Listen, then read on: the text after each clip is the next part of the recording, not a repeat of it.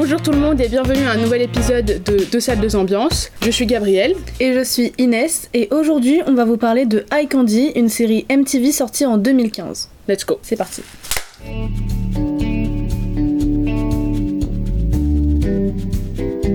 High Candy sort son premier épisode en janvier 2015 sur MTV. On y découvre Lindy, jouée par Victoria Justice, une hackeuse qui cherche sa sœur disparue depuis 3 ans et qui est poursuivie par un serial killer mystérieux. Elle est entourée par sa meilleure amie Sophia, jouée par Kiersey Clemens, son collègue de travail George, joué par Harvey Gillens, et un policier, Tommy, joué par Casey Diedrich. La série s'inspire d'un livre écrit par R.L. Stein en 2004. R.L. Stein est surtout connu pour ses livres d'horreur pour enfants et ados comme la série Goosebumps ou Fear Street. La première et unique saison de High Candy est composée de 10 épisodes de 40 minutes, ainsi qu'un premier pilote qui n'a jamais été diffusé, qui a été réalisé par Catherine Hardwick, la réalisatrice de Twilight, le premier. Et après ce premier pilote, la majorité des acteurs ont été recastés et plusieurs personnages ont été créés, à l'exception bien sûr de Victoria Justice qui a le rôle principal et de Harvey Gillens qui a le rôle de son collègue de travail, à la place justement des personnages qui étaient présents dans le premier pilote qui sont les personnages plus du livre. La série se termine sur un cliffhanger mais ne sera pas renouvelée pour une deuxième saison.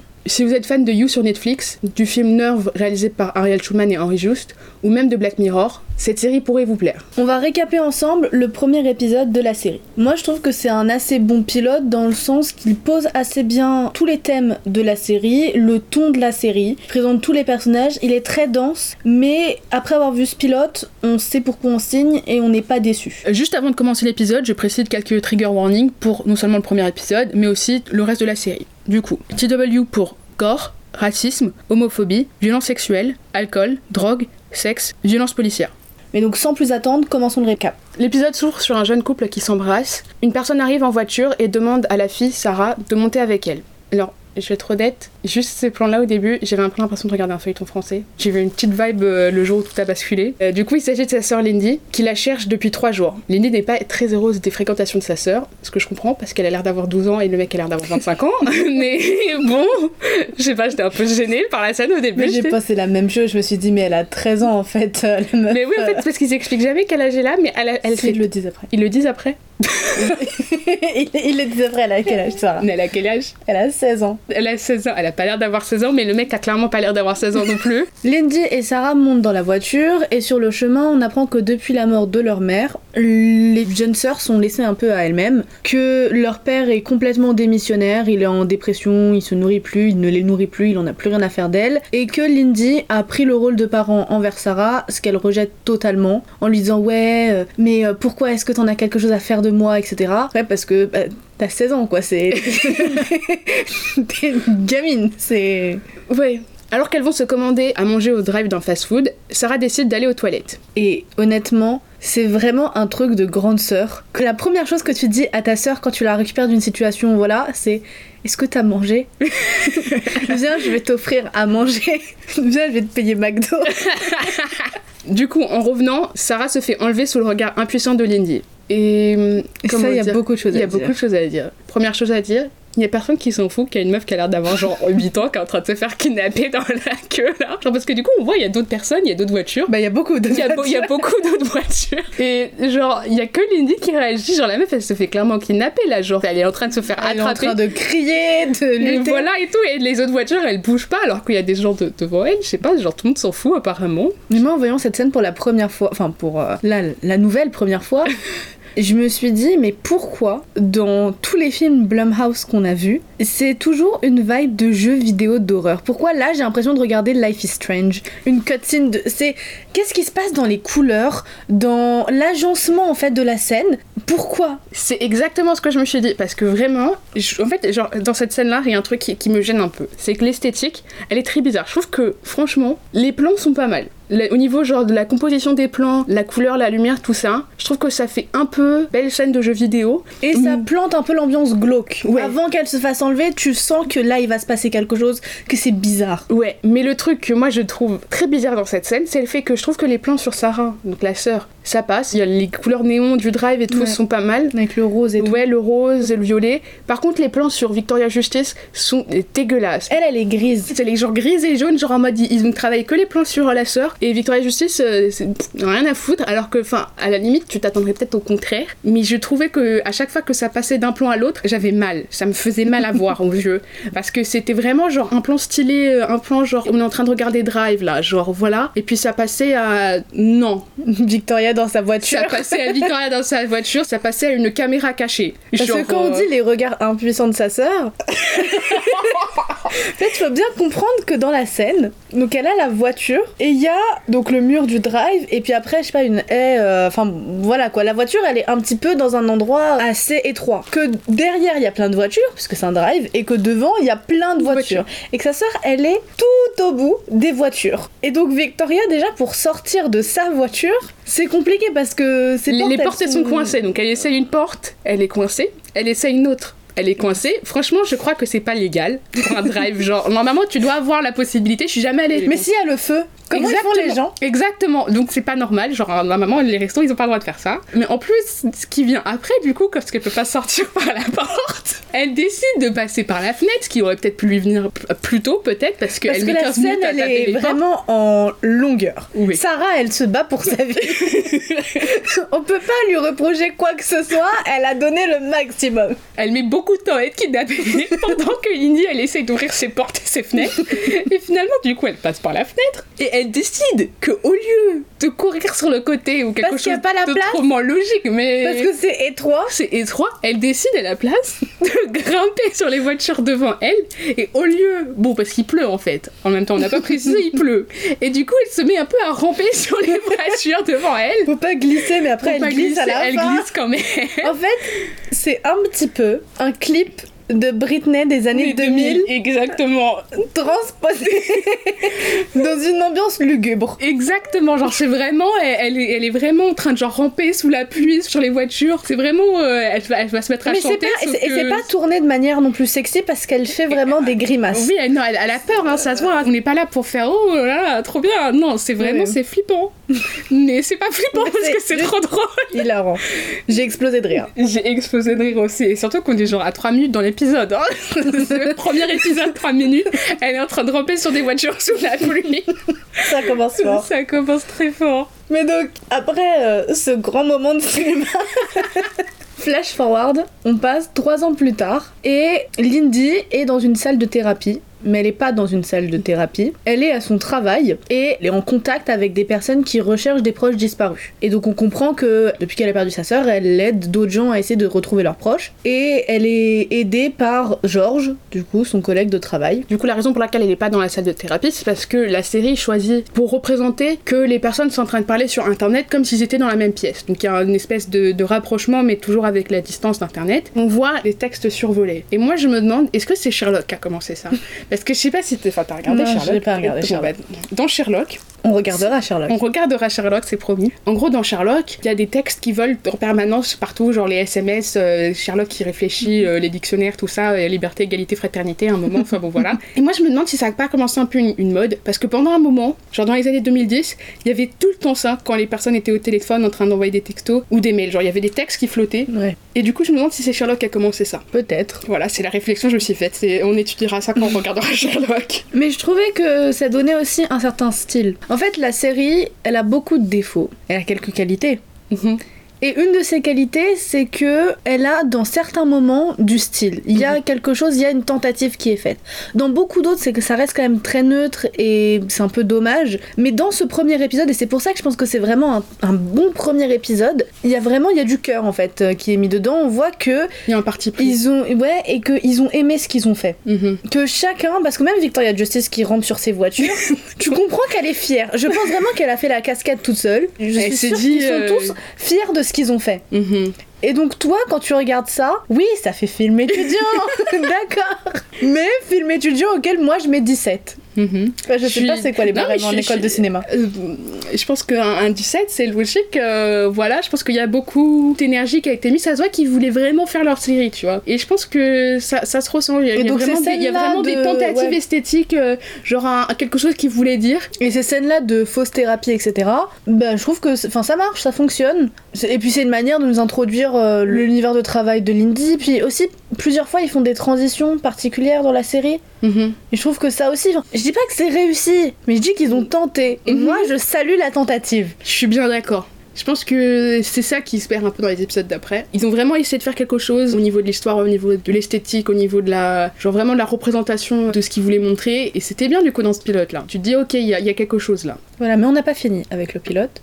Parce que donc, Lindy, elle parle avec une euh, maman qui cherche sa fille, une jeune adulte, qui s'appelle Julia Baker. On voit sa photo, on sait qu'elle a disparu depuis quelque temps, etc. Mais on n'en sait pas beaucoup plus. Ensuite, Lindy, elle doit quitter son travail plus tôt parce qu'elle doit aller au commissariat se faire retirer son bracelet électronique qu'elle porte depuis 6 mois. Donc attention, c'est une petite rebelle.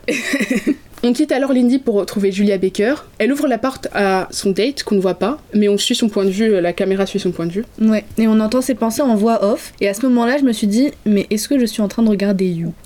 Parce que c'est exactement la même chose que les pensées de Joe Goldberg. C'est vrai que le discours intérieur est vraiment très. Enfin, il y a quelque chose là. I can did it first, comme on dit. C'est ça.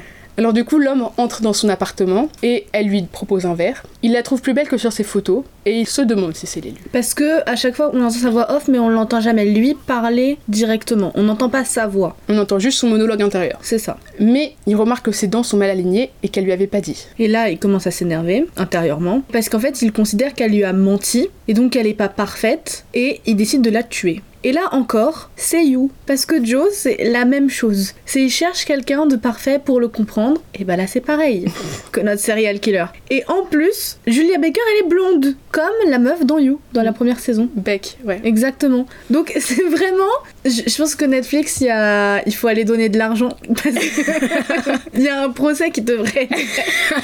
Il y a du plagiat de High Candy, ce qui prouve encore une fois que cette série, c'est du grand cinéma. Après l'avoir tué, on continue à le suivre. Il se balade dans les rues de New York et il explique tout son point de vue sur la vie et l'amour et le fait qu'il cherche une personne parfaite pour le comprendre. Que avant c'était plus compliqué de trouver parce qu'il devait rencontrer des gens de manière plus organique, mais maintenant, grâce au site de rencontre, c'est les gens même qui viennent vers lui directement, et donc il a toute une pléthora de futures victimes ou futures âmes sœurs à trouver. Mais que il cherche vraiment son âme sœur. C'est pas euh, je vais tuer des gens dans sa tête.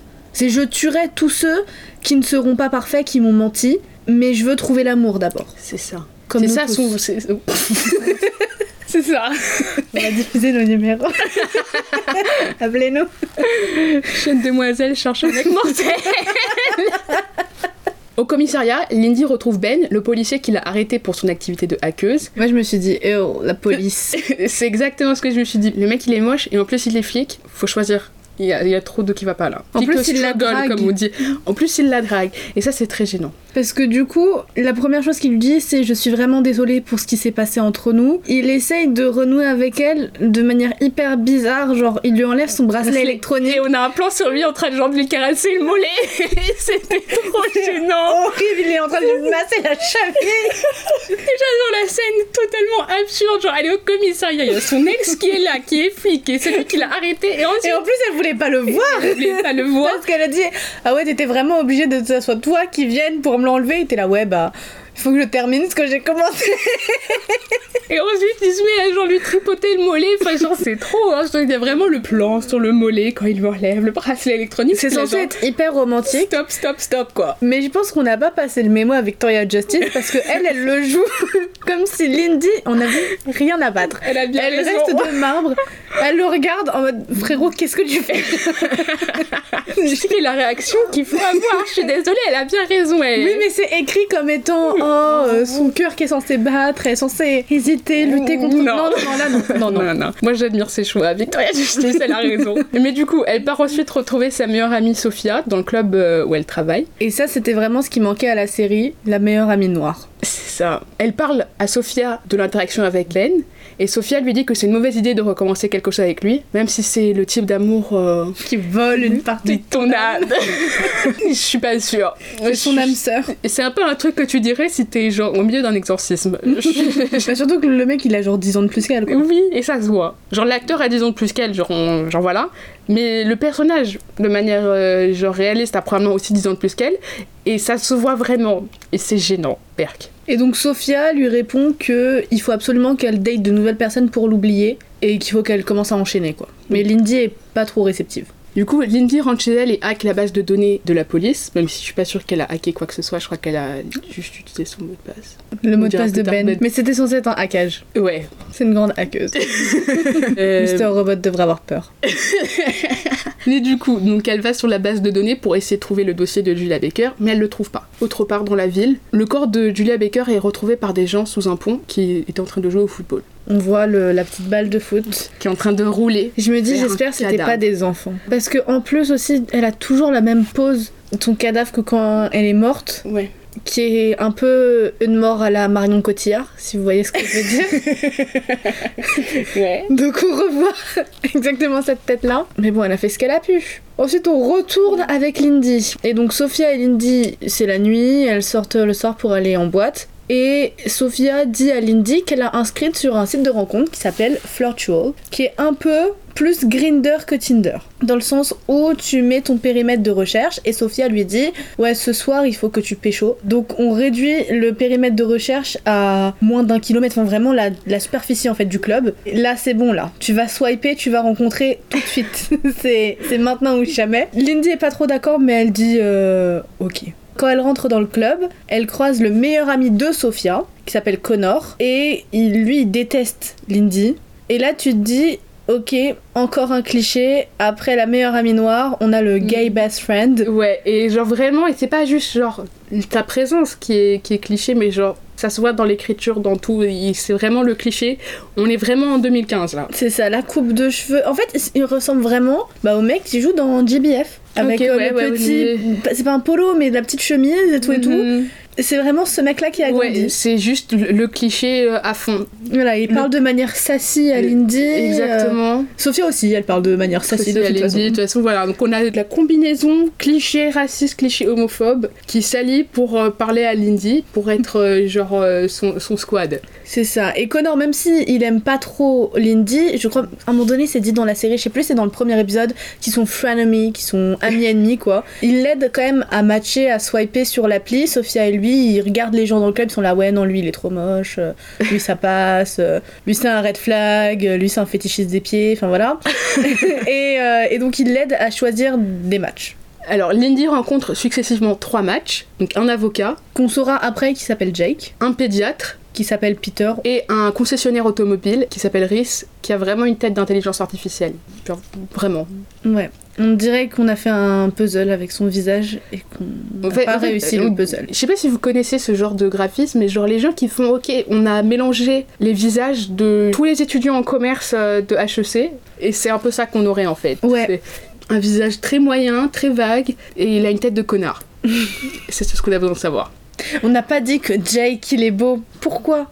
Parce qu'il ressemble comme deux gouttes d'eau à Theo James. C'est un peu Theo James si t'as enlevé tes lunettes. Ouais, mais dès que tu le vois au début quand il passe devant, tu dis ouh. Tu vois passer dans le bar, il y a beaucoup de monde, t'es là genre, c'est Theo James. et c'est pas Theo James, c'est un mec australien random. Dans le club, elle croise aussi Tommy Callahan, donc un autre policier, qui l'accuse d'avoir hacké dans la base de données pour chercher les personnes disparues. En fait, on voit que c'est censé être un personnage important et qu'il est censé avoir une relation un peu euh, hostile à Lindy, mais donc qu'il y a quand même quelque chose euh, entre eux, euh, voilà. Et il lui dit ouais, euh, c'est pas parce que Ben est encore amoureux de toi que moi je ferai pas mon travail et je t'arrêterai pas si besoin. Donc c'est assez spécial et on apprend que Ben est encore amoureux de Lindy. Ouh Ouh. Il lui a volé une partie de son âme Il lui a chatouillé le mollet En sortant du club, Lindy reçoit un message d'un numéro inconnu sur son téléphone en lui disant que c'était un plaisir de l'avoir rencontré ce soir. On voit que quelqu'un l'observe par les caméras de rue. De retour chez elle, elle essaye de retrouver le type qui lui a envoyé les messages en utilisant ses capacités de hackeuse, mais elle se fait hacker son ordinateur par la personne du coup qui lui a envoyé les messages et elle réalise que la personne l'observe à travers sa webcam. Et là, je pense qu'on comprend quelque chose. Elle est, elle, Elle est nulle. elle est un peu nulle. Je veux dire parce que c'est pas genre une petite webcam, genre euh, le truc intégré à son ordinateur, non, c'est une webcam au-dessus de son ordinateur, avec la petite lumière qui clignote, qu'elle ne couvre pas, qui est toujours connectée à son ordinateur, parce qu'en plus, si elle a pas de truc intégré, théoriquement, euh, elle est hackeuse, elle devrait savoir que c'est facile. Mais non, elle met 5 minutes à comprendre que quelqu'un est en train de l'observer par sa webcam, et puis elle fait Somebody's watching me. Et, et moi j'ai rigolé. Désolée. C'est un peu creepy aussi parce que du coup on voit plein de photos d'elle prises dans la rue sur son ordinateur et à aucun moment elle... En fait elle a pas de conscience qu'il y a d'autres hackers dans le monde. À part du coup son pote George qui fait la moitié de son taf à sa place. Quand Sophia et Connor rentrent à l'appartement le lendemain matin, parce que Lindy était partie plus tôt, elle leur raconte absolument tout et elle réessaye de hacker le hacker sans succès. Elle réfléchit et elle se dit ok c'est probablement un des trois matchs que j'ai eu parce qu'il m'a dit euh, c'était un plaisir de t'avoir rencontré ce soir et elle prend la décision d'aller à d'autres dates avec les trois séparément hein, pour essayer de trouver lequel est le stalker. Donc elle leur donne rendez-vous au club de Sophia, donc où elle avait, les avait vus la première fois. Donc pendant les dates, Sophia invite Ben à être là pour surveiller, Sans que Lindy sache. sans que Lindy sache. Pendant les dates, Lindy télécharge sur leur téléphone une application espion qui est cachée à travers un jeu pour pouvoir du coup les surveiller. Et lorsque Ben voit ça, il interrompt son date avec le pédiatre en se faisant passer pour un barman. Et quand il arrive, je crois avoir vu, qu'à l'exception de lui-même, les autres barman, ils sont torse nu. C'est possible. Parce que je me suis dit, mais attendez, les barman, ils sont à poil dans C'est pas hygiénique ça. C'est pas hygiénique, c'est dangereux, mais surtout, c'est quel type de club en fait On est où là? C'est New York, mais quand même J'ai même pas remarqué, faut pas juger hein. On est dans un Hollister. euh. à la fin des trois dates, donc le dernier date, c'est celui avec le pédiatre, George vient chercher Lindy en voiture et elle se fait pas raccompagner par le pédiatre chez elle. Et elle décide directement de pister les trois suspects avec son téléphone grâce à l'application qu'elle a installée. Sauf qu'elle se rend compte que elle a échangé son propre téléphone avec celui du pédiatre. Et donc elle sort de la voiture, elle court, elle a non Peter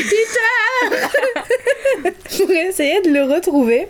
Sauf que elle arrive dans un parc et elle le voit donc assis sur un banc. Elle dit Peter, Peter. Et il bouge pas parce qu'en fait il est mort. et il a le téléphone dans la bouche Ouais. et le téléphone se met à sonner. Et Lindy, du coup, elle, elle décroche. Et après, elle a un message qui lui dit euh, Bah, Lindy, je pensais qu'on était exclusifs. Mais déjà, moi, j'ai j'ai envie de dire, il est mort très vite, Peter, quand même. Parce que, genre, ça fait genre 5 minutes qu'elle n'est plus avec lui. Le mec a eu le temps de crever. Ouais mais trancher la gorge c'est rapide hein. Ouais, mais 5 minutes, quoi. euh, voilà. Et il a eu le temps de crever, de- d'être posé avec le téléphone dans la bouche, d'être genre installé, genre sur le banc, tout ça. Et puis, quand même, elle est un peu stupide. Elle met vraiment beaucoup trop de temps à comprendre qu'il y a quelque chose qui va pas pour quelqu'un qui est en train de se faire stalker. parce qu'elle est vraiment là pendant 5 minutes à faire Peter, Peter, wouhou. Retourne-toi Retourne-toi, Peter, j'ai ton téléphone. Alors que le mec, il est dead, ça se voit, il bouge pas. Enfin, genre, il, il dit rien. Enfin, il est mort. dans quoi. un parc, il y a un lampadaire, t'as la balançoire qui se balance. Encore une fois, cutscene. Bah écoute, Elle est un peu euh, stupide. Donc elles se rendent au commissariat et Ben et Tommy lui expliquent qu'ils ont pas trouvé qui était la personne qui lui a envoyé ces messages. qu'il y a des VPN que ça renvoie à l'adresse machin gauche là. Euh, parce qu'en fait, ils, ils font partie de. de... C'est des cyberdétectives. non mais tu dis ça en mode Galactic Football. C'est une division de la police pour les crimes Sur informatiques et plus. C'est ça, ils sont pas Robocop, hein, mais euh, voilà. Lindy leur dit qu'elle a hacké le site Flirtual et qu'elle a trouvé que trois personnes disparues avaient aussi des comptes sur l'application Dont Julia Baker. Et qu'ils avaient tous reçu des messages bizarres comme elle. Elle pense qu'il y a un serial tueur à New York et qu'il utilise l'application Flirtual pour trouver ses victimes. Tommy la regarde un peu euh, en lui disant écoute ma fille, euh, si on est chez la police. et il la croit pas du tout. Mais Ben lui, il est intrigué et il veut la croire et il l'écoute. Et il la raccompagne chez elle parce qu'elle est traumatisée un petit peu quand même. Elle vient de trouver un cadavre. Quand il arrive chez elle, il va prendre sa douche chez elle. chez elle, oui. Parce qu'il est à l'aise, le monsieur. oui. Ils ont rompu depuis au moins 6 mois. Oui. Quand il l'a arrêté. Et là, il arrive et Ouais, je vais aller prendre ma douche. Euh, Limite, tu dis Je connais déjà le chemin, t'inquiète. Quand il sort de la douche, il la voit pas et tout, donc il est en train de flipper. Il sort son flingue. Il est en mode Lindy Lindy Toujours torse-poil, hein. Il arrive sur la terrasse où elle, elle était juste en train de prendre l'air.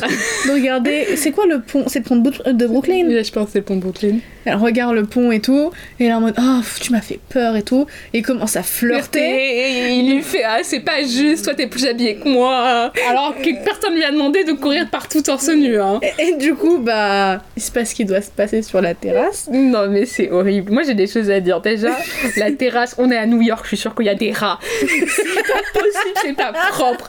Tu fais pas ça sur une terrasse à New York. Je pense qu'il fait C'est dégueulasse. C'est pas la météo pour euh, aller fricoter sur la terrasse. C'est pas propre. C'est pas comme s'ils avaient genre euh, une terrasse genre fancy. Hein. C'est vraiment genre une terrasse. C'est- en fait, c'est un euh, toit, hein. C'est C'est- un, un c'est un toit d'immeuble new-yorkais. euh, voilà. Voilà. Plus Et en plus, aussi- il y a un canapé qui est là.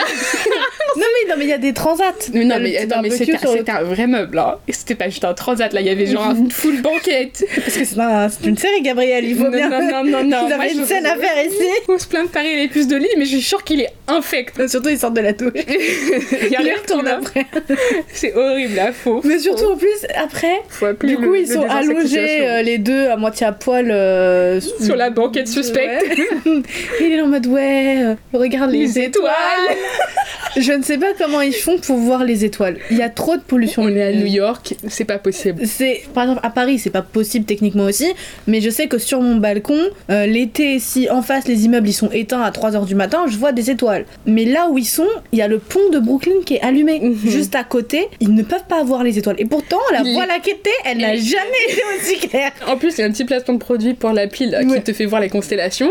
Du coup, ils sont en train d'agiter leur téléphone devant le ciel pour voir euh, Moi, je fais ça aussi. J'ai une appli qui s'appelle Carte du ciel. Mais je pense que c'est genre euh, l'équivalent américain là qui est en train de se faire une petite pub dans iCandy. Et du coup, il passe 20 minutes à parler des étoiles de manière très poétique. C'est hyper corny. Je Genre fais vraiment. ouais, euh, on va, je vais t'aider à retrouver ta sœur. Il l'a pas aidé depuis tout le temps qu'il la connaît, hein. euh, voilà. Elle là ouais, mais imagine je la retrouve jamais. Là ouais, les gens c'est comme des étoiles. Il en suffit d'une seule pour te montrer le chemin. Chemin.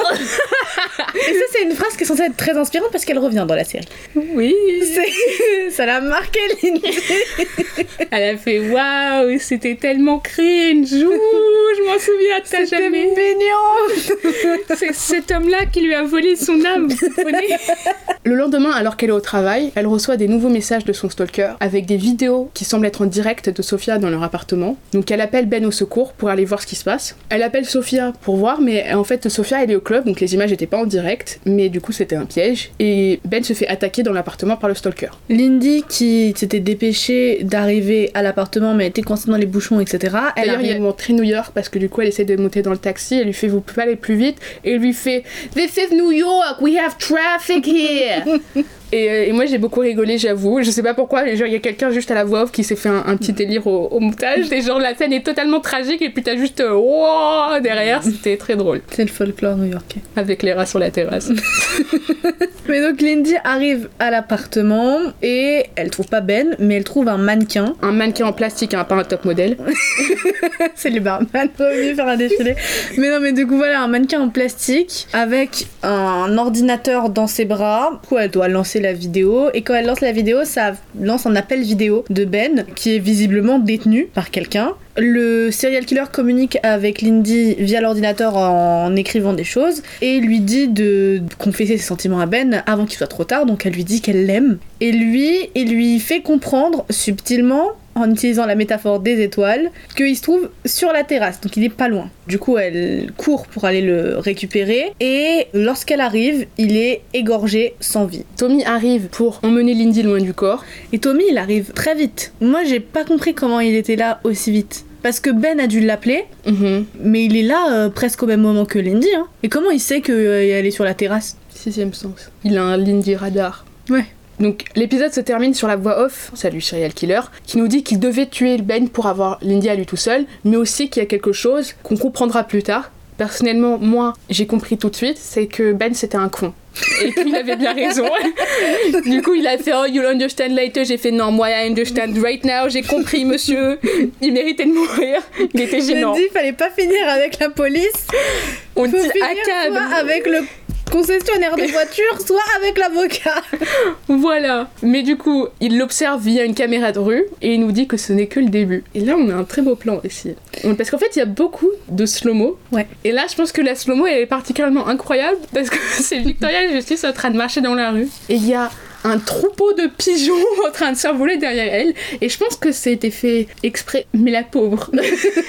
Mais il y a vraiment tout le temps, tout le temps, tout le temps des plans au ralenti dans toute cette série. C'est ils abusent. Je, on dirait vraiment quelqu'un qui vient de découvrir. Ça fait vraiment genre quelqu'un a découvert, ouais, je peux, vous savez, j'ai vu sur ma caméra, je peux changer la fréquence euh, d'image et maintenant on peut tourner au ralenti. Du coup, je vais amener notre actrice qui a dit ok, je vais l'emmener genre marcher là où il y a 15 000 pigeons et elle va tous les faire s'envoler, ça va être archi beau. Personnellement, moi ça m'inquiète, il y a beaucoup de maladies qui circulent chez les pigeons et tu as juste une actrice principale au milieu et c'est pas très cérémonieux, je trouve, euh, comme fin d'épisode, c'est juste elle, oui. euh, on, on- dirait. C'est spécial. C'est spécial. Mais toute la série est spéciale. Ouais, mais du coup, c'est ça la fin du pilote, c'est elle avec les pigeons. C'est une fin autant couleur qui rappelle le début, autant couleur. Et c'est pour ça que c'est un très bon épisode. Il, il- il est cohérent du début à la fin. On, est, on reste au même niveau de ok, il y a quelque chose. On peut pas dire si cette chose est très bien, mais il y a quelque chose, c'est sûr. Voilà. Eye Candy est une série produite par les studios Blumhouse. Blumhouse, pour ceux qui ne connaissent pas ou qui n'ont pas écouté notre premier épisode, Crossorder, c'est une grosse machine à série et à film, principalement d'horreur, à très petit budget. Enfin, petit par rapport au nombre de recettes qu'ils ont. Ils prennent généralement des talents qui sont connus et qui sont suivis par un assez gros groupe de fans. C'est pas des personnes qui sont connues pour leur talent ou parce qu'ils ont un CV très grand, c'est souvent des acteurs qui sont très tendance et qui ont une fanbase sur les réseaux sociaux. Prennent des concepts très simples qu'ils exploitent de manière superficielle, mais dans cette simplicité, elle est universelle. Ça touche tout le monde. C'est des peurs euh, du quotidien. Par exemple, là dans Eye Candy, c'est la peur des sites de rencontres. Donc c'est aussi toujours des trucs aussi qui sont très tendance. Mais comme ce qu'on disait dans le premier épisode, ce que tu disais, Gabriel, que l'horreur, ça reflétait toujours la société à un moment donné. Ouais. C'est le concept de Blumhouse. Les réalisateurs de leurs films ont souvent carte blanche. Ça donne des films qui font quand même pas mal de tentatives. Ce qu'on disait sur Eye Candy, ça tente beaucoup de choses, ça, ça a du style, ça a de la personnalité comme produit. Et c'est là aussi où on se dit que les films et les séries de Blumhouse, c'est des produits, c'est Mm. pas de l'art. On a souvent cette discussion Oui. sur euh, le cinéma et est-ce que c'est un truc de consommation ou est-ce que c'est vraiment un truc artistique C'est ça. avec le MCU, etc. par exemple. Ouais, Blumhouse, c'est des produits. ouais c'est vendu à la chaîne dans un système. C'est ça. Et leurs films génèrent énormément, énormément, énormément d'argent et sont connus. Vous connaissez tous au moins un film Blumhouse, Paranormal Activity. qui était leur premier gros succès. Mais vous avez forcément entendu des noms comme euh, par exemple Happy Death Day Ouais. et plein d'autres films comme ça. Vous, vous les voyez passer sur euh, les bandes annonces, c'est connu. La série Eye Candy, elle est assez peu suivie pendant sa diffusion sur MTV, avec entre 520 000 et 710 000 spectateurs par semaine, mais elle reçoit quand même un 7,10 sur IMDb, qui est pas mal, et un 3,8 sur 5 sur Allociné, ce qui est pas mal aussi. Moi je l'avais déjà vu en 2015. Je me rappelle qu'elle avait fait beaucoup de bruit sur Twitter, probablement parce que Victoria Justice.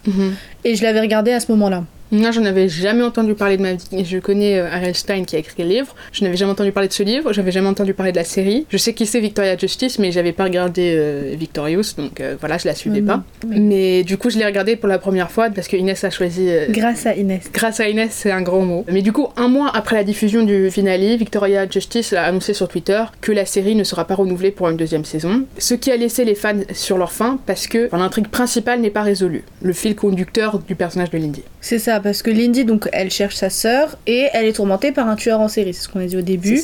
Euh, le tueur en série, c'est réglé. C'est ça. La sœur, pas du tout. Et au contraire, c'est une fin ouverte. C'est ça. Du coup, on, on ne sait pas ce qui se passe. Ça se termine euh, sur un cliffhanger euh, comme ça. Et comme ça dévie du livre, on peut même pas chercher dans le livre des réponses. C'est ça. Enfin, le livre n'a pas grand chose à voir. Il n'y a pas de sœur disparue ou quoi que ce soit. Il y a un tueur en série vaguement, Ceux qui ont lu le livre, ils savent de quoi je parle. Mais euh, ceux qui vont écouter dans quelques Voilà. instants vont savoir de quoi. Mais du coup, euh, il n'y a pas de star et du coup, ça, on n'aura pas notre réponse. Parce que je pense pas que dix ans après, ils vont faire euh, Tiens, et si on rebootait euh, iCandy, euh, la série culte?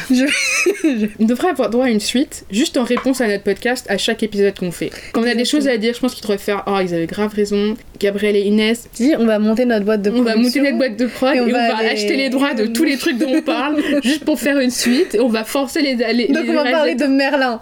On va, on va parler de Merlin. Exactement. Mais donc, sur ce, on va vous expliquer un petit peu. Cet épisode, il va être structuré en trois parties. La première partie va se concentrer sur la structure même de la série, qui prend le choix de se diviser en trois actes. Et c'est quelque chose qui est revendiqué par le réalisateur, et ça se voit plus ou moins dans la série, où il y a vraiment une volonté de faire trois actes séparés. Donc on va s'intéresser à ça, et à travers ça, s'intéresser aux enquêtes. On va faire une deuxième partie sur le personnage principal qui est Lindy et à travers elle et ses capacités de hackeuse, parler de l'utilisation de la technologie dans la série. Et on va terminer sur une troisième partie, un petit peu selon la tradition, hein, qui parle des personnages problématiques. Dans le sens, les personnages qui ont une écriture problématique, Problématique. pas ceux qui font des choses problématiques, parce que Bon, on va pas parle d'un parler tueur en série.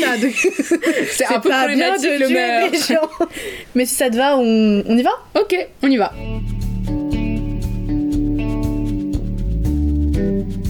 Pour commencer la partie sur la construction de la série, du coup l'acte 1 c'est un peu euh, la partie la plus construite de toute la série.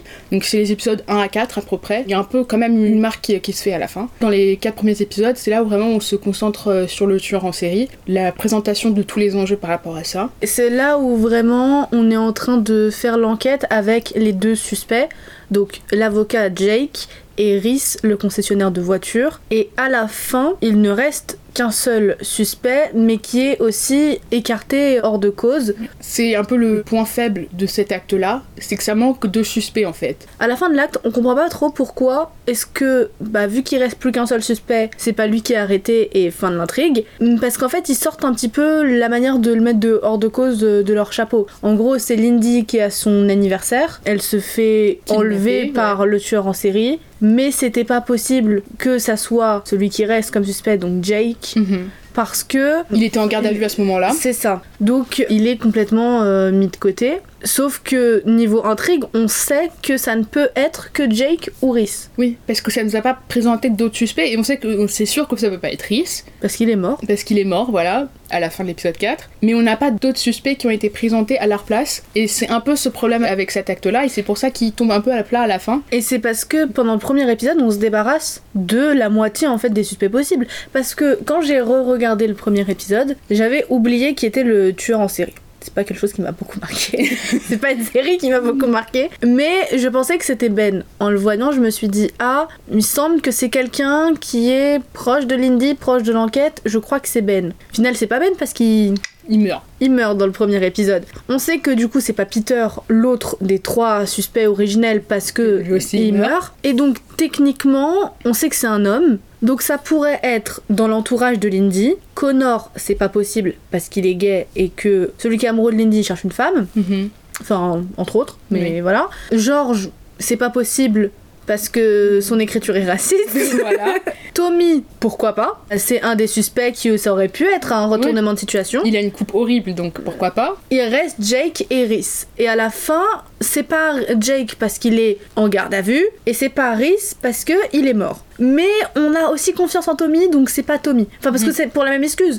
Euh, Tommy, il était avec Jake dans la garde à vue. C'est ça. Donc on n'a plus de suspect, et à partir de là, l'acte de commence, et en fait, on s'en fout du tueur en ça. série. Ça disparaît complètement, enfin c'est mentionné vaguement. Il y a Connor qui fait dans un des épisodes euh, Ça dérange personne qu'il ait tué personne depuis un moment. Et puis c'est tout, genre le reste, tout le monde s'en fout, ils continuent à vivre leur vie. Lindy continue à date euh, Jake, C'est ça. Et on passe, la série elle change de ton. En fait, on passait d'un truc qui était très centré sur une fille qui cherche sa sœur euh, avec son tueur en série. Non, non. Là, ça devient n'importe quelle série policière avec chaque épisode qui est concentré sur une enquête différente. Voilà, c'est vraiment genre un, un police procédural. euh, C'est NCIS avec des hackers. Exactement. Et, et du coup, ça donne des épisodes qui sont fillers. Mhm.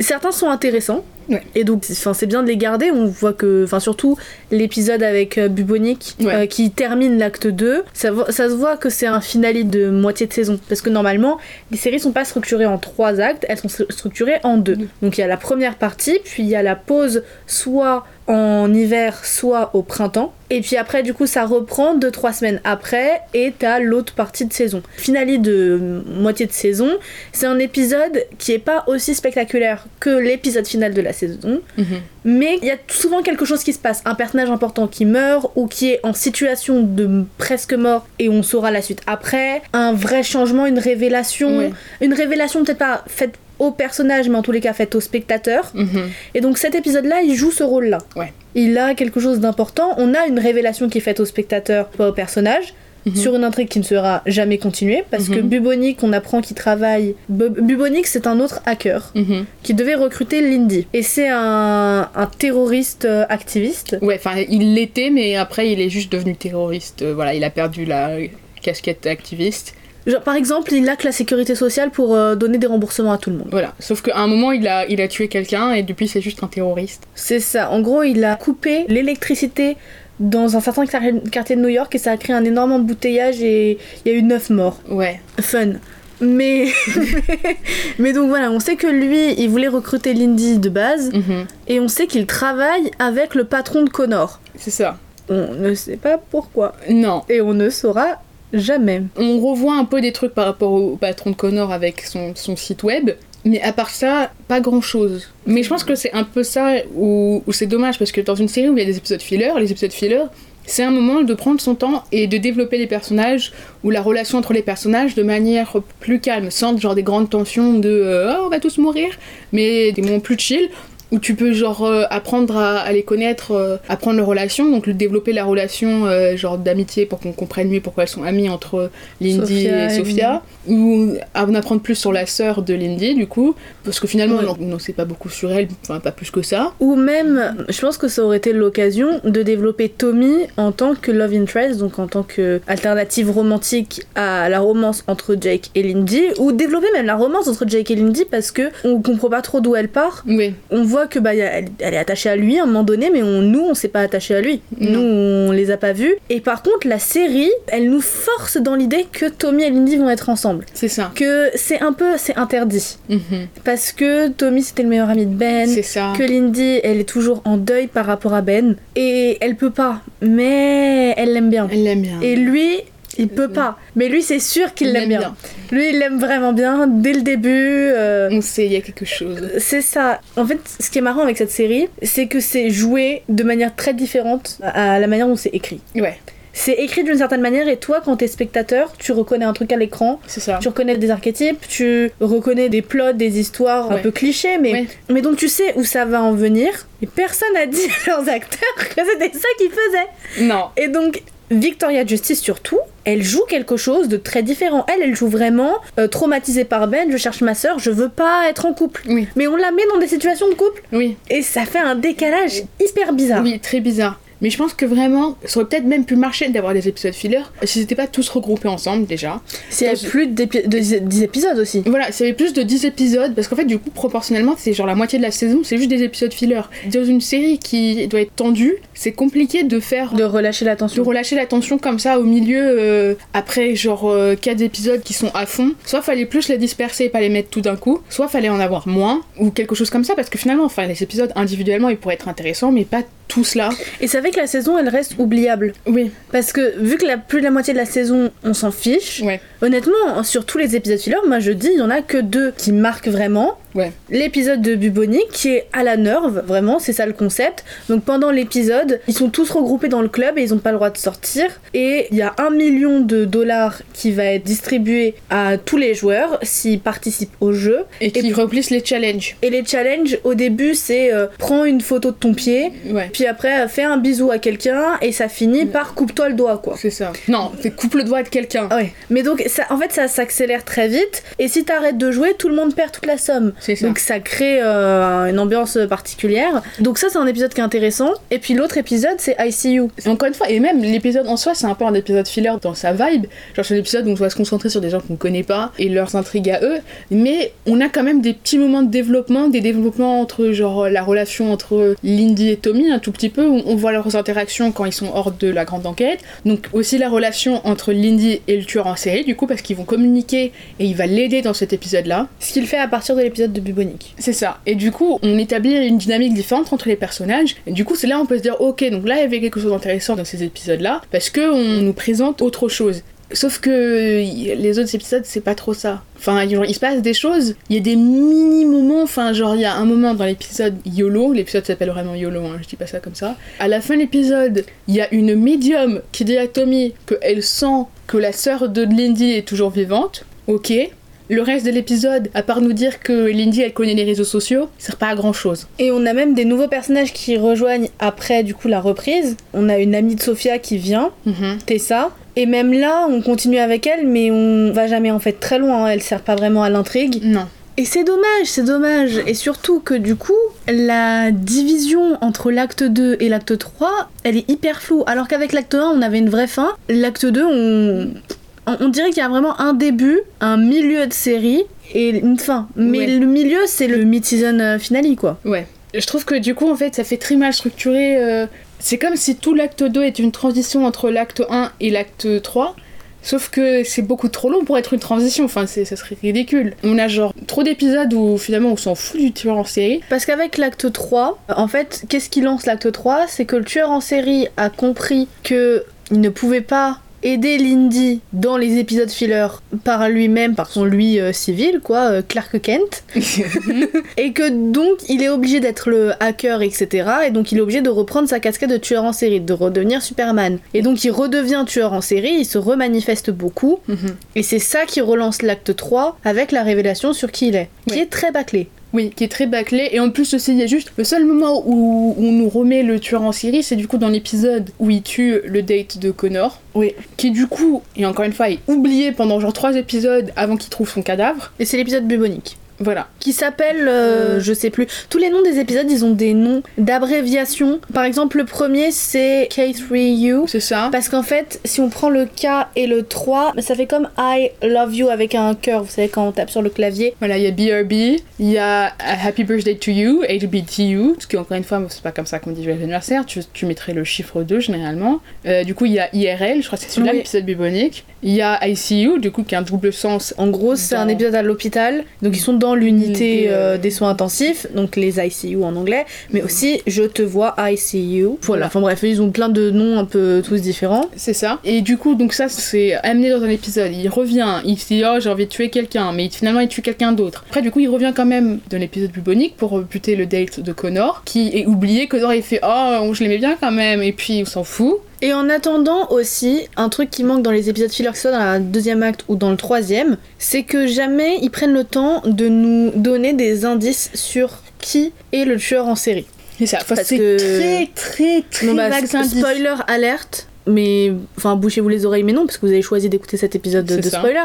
Mais donc, le tueur en série, c'est Jake. Mhm. C'est l'avocat, le seul suspect qui reste sur la C'est liste. euh, c'est ce suspect qui est resté sur la liste depuis genre la première moitié de la saison. C'est même pas genre c'est le seul qui reste quand on est à 80% de la série. Genre non, Non, on non. est toujours dans les premiers épisodes et c'est déjà le seul qui reste. Mais c'est juste que pour une raison inconnue, voilà, comme t'as dit, ils ont fait à. euh, on- c'est Et ils veulent dit. pas nous donner d'indices, et donc en fait on s'en fiche un peu de l'enquête. Il y a un seul moment où on nous donne un indice, c'est quand Jake et Lindy se mettent en couple pour la première fois et qu'ils s'embrassent, et la voix off dit Hmm, T'as bien aimé et tout et tout. Euh, alors que d'habitude, quand elle embrassait d'autres gens ou quand elle croisait d'autres mecs, il lui disait Ouais, moi tu verras, je serai meilleur et tout et tout. Et là, il l'a pas dit. Et donc c'est un petit indice. Voilà. Mais tu- en vrai, en soi, tu te dis juste euh, il est chelou quoi. Mais euh, tu comme dis il pas a forcément. voilà, comme il a toujours été chelou. Voilà. Par Euh, contre, dernier épisode, c'est là où on nous balance toute sa backstory. Et en fait, il se met à faire des erreurs qui mhm. font que les autres personnages les captent, mais des erreurs qui sont vraiment bêtes par rapport à la manière dont le personnage est construit.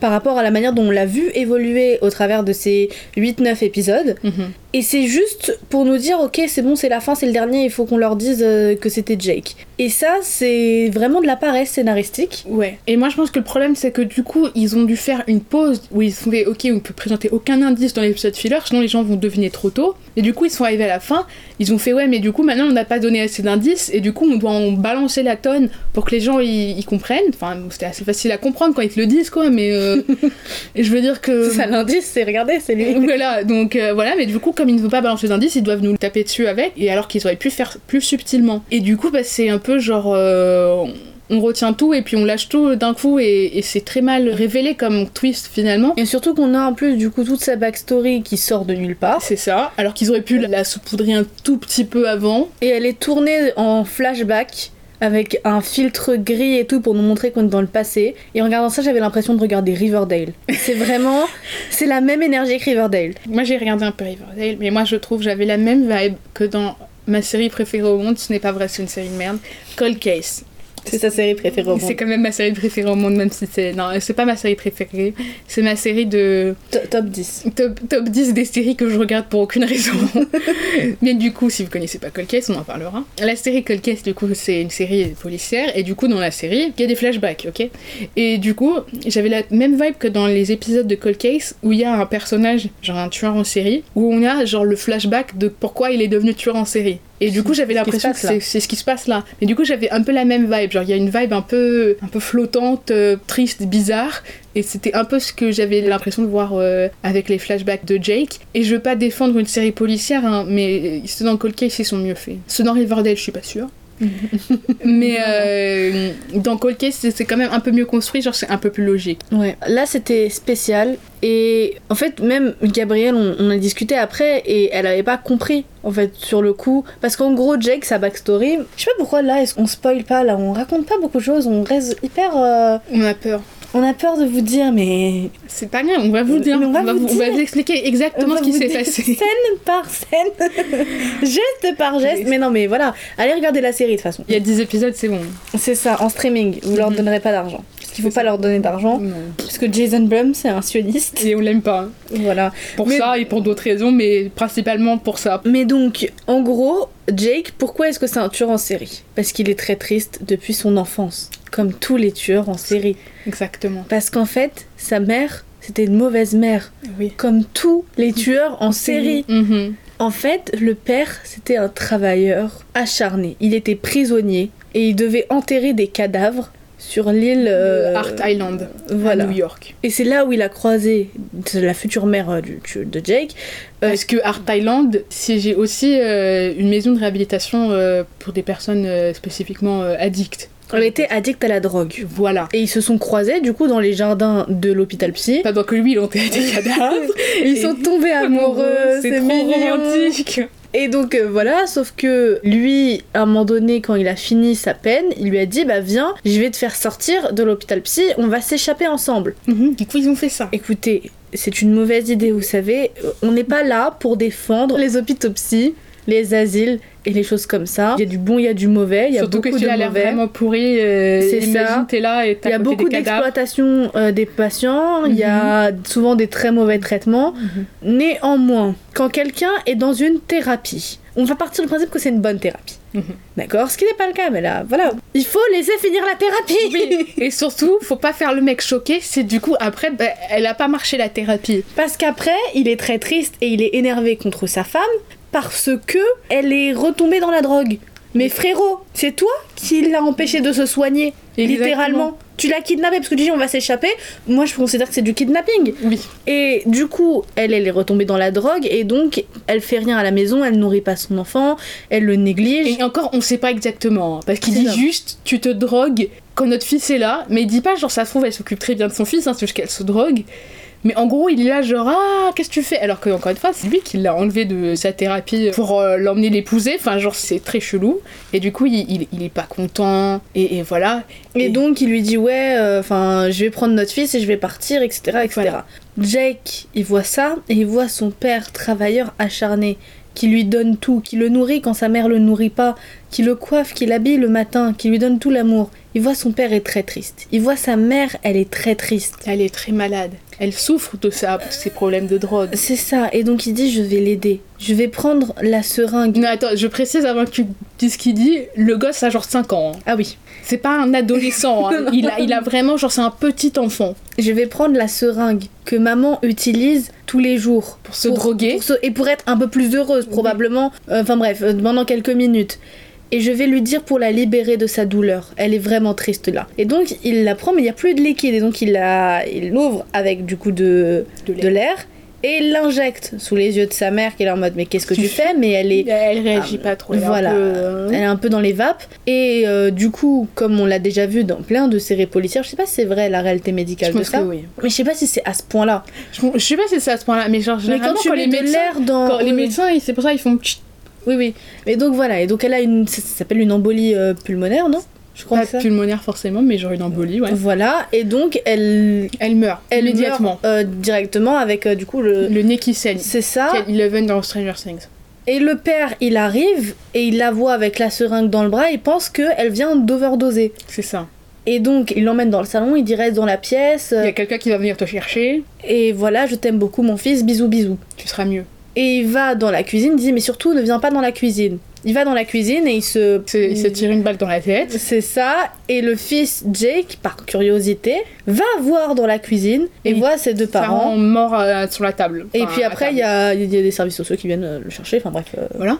Et moi, du coup, je trouvais ça très bizarre parce que déjà, en fait, le problème, c'est que du coup, on passe au moment de rencontre des parents à quand il vient la chercher dans son centre, là, à euh, ils ont un gosse de 5 ans. Et le truc, c'est que moi, je pense que c'est pas assez pour nous faire, ok, le mec est devenu meurtrier, euh, matricide entre temps parce qu'on l'a jamais vu avant. Alors que on a du coup, nous présente l'origine story du serial killer, bah, c'est pas une origin story parce que là, l'origin story, elle était déjà avant. Parce que normalement, l'origin story, c'est pas juste, c'est pas son premier meurtre.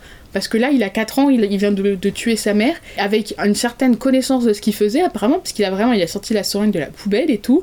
Il est arrivé, genre, il a fait Oh, tout ça, bou, bou, bou, bou, je vais caresser le bras, et puis. euh, Et ah oui, non, on a oublié de dire, parce qu'en fait, son père, quand il lui dit au revoir, il lui dit J'espère que toi, tu trouveras la femme parfaite qui n'aura aucun défaut. voilà. Et c'est ça qui l'a complètement matrixé, le petit garçon. Voilà. Et c'est pour ça que maintenant, il cherche la femme parfaite sans défaut, donc quand on lui ment, et bah ça l'énerve plus, plus. Mais donc ça, c'est l'origine story de sa mentalité, mais l'origine story de je suis devenu un tueur, c'est rien du tout. C'est genre, il se présente, Bah, c'est il, ça, a, parce que ça il a 4 trouve- ans, il est déjà serial killer. Genre. euh, Bah non, mais enfin, je veux dire, en plus, ça aurait été possible que, ok, il fait ça à 4 ans. Bah, c'est grave, mais c'est un enfant, je pense. Moi, je pense que quand on voit dans son flashback, il ne sait pas ce qu'il fait. Je pense que, comme il dit, je vais te libérer, je pense que c'est ce qu'il veut. Il veut soulager quelque chose. Et c'est vrai que après, on sait pas comment est-ce que de cette mentalité, ça devient à je vais épurer la planète des menteurs. Ouais, mais aussi je trouve que j'ai l'impression, moi c'est là où on n'était pas, voilà, quand je vois la scène, j'ai l'impression vraiment qu'il est trop conscient de ce qu'il fait.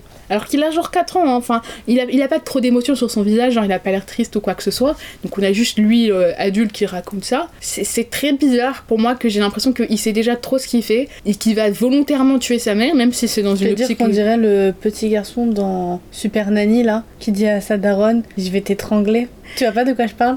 Non, tu vois pas de quoi je parle. je vais te montrer la vidéo. Non, non, non, mais je vois exactement le type de truc. euh, Non, c'est pas la peine. Attends, euh, voilà. hein. Si, si, c'est la peine. Ok.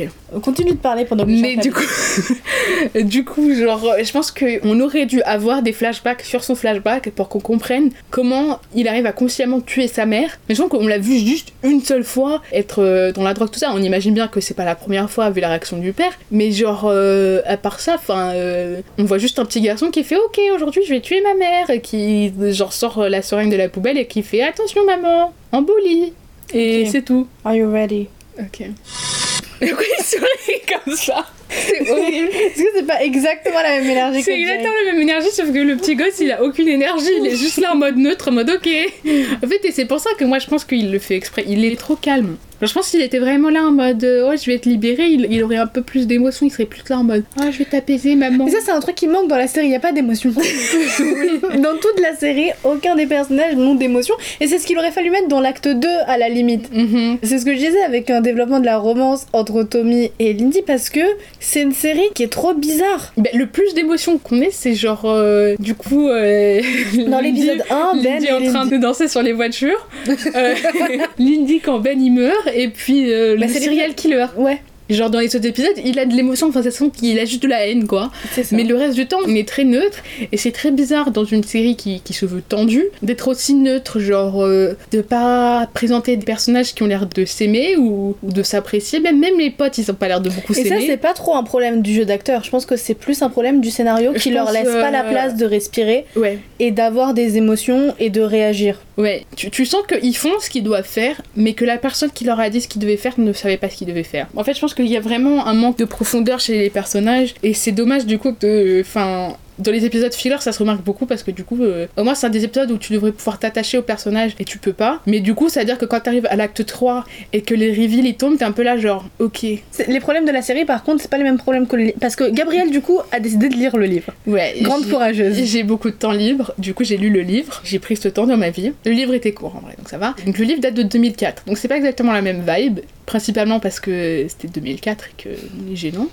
Mais euh, c'est pas les mêmes problèmes parce que la plupart de l'intrigue est pas pareil. Mais par rapport au livre, euh, bon après un, un truc en commun par rapport au livre c'est que Lindy elle est pas très brillante, mais euh, il est pas structuré pareil et du coup c'est un peu moins gênant par rapport aux actes parce que c'est structuré comme un, un livre normal, donc il y a pas de moment où il y a une différence ou quoi. C'est vraiment juste elle dans le livre qui vit sa vie et qui est stalkée par quelqu'un et c'est tout. Et puis au fur et à mesure que elle le ton découvre- du livre, il est aussi que le ton de la série de manière générale il est un peu bizarre parce que du coup le livre est en partie écrit du point de vue du coup du tueur. Parce que, spoil du coup pour le livre, euh, en vrai il n'y a pas de tueur, c'est juste un mec qui écrit des nouvelles où il rêve de tuer des gens. Voilà, il a juste pas très bien, mais voilà, il a tué personne. Enfin, il a- Encore. encore. Enfin, il a essayé de tuer quelqu'un à la fin du livre, mais c'est pas Lindy, donc c'est pas grave. Mais du coup, en gros, euh, on découvre que du coup, le stalker de Lindy, c'était la pote de Lindy, enfin, c'était sa coloc qui était jalouse d'elle, Anne-Marie, Anne-Marie, qui voilà. n'est pas dans série. celui-là, mais qui était dans le Pilote. Fait Mm. par la meuf de Twilight. C'est ça, Catherine Hardwick. Et du coup, donc c'est structuré un peu plus normalement, donc ça échange juste entre Lindy et le mec, euh, enfin les nouvelles du mec, parce qu'en vrai c'est pas vraiment son monologue intérieur, c'est ce qu'il écrit lui. Mais donc elle c'est son monologue intérieur et lui c'est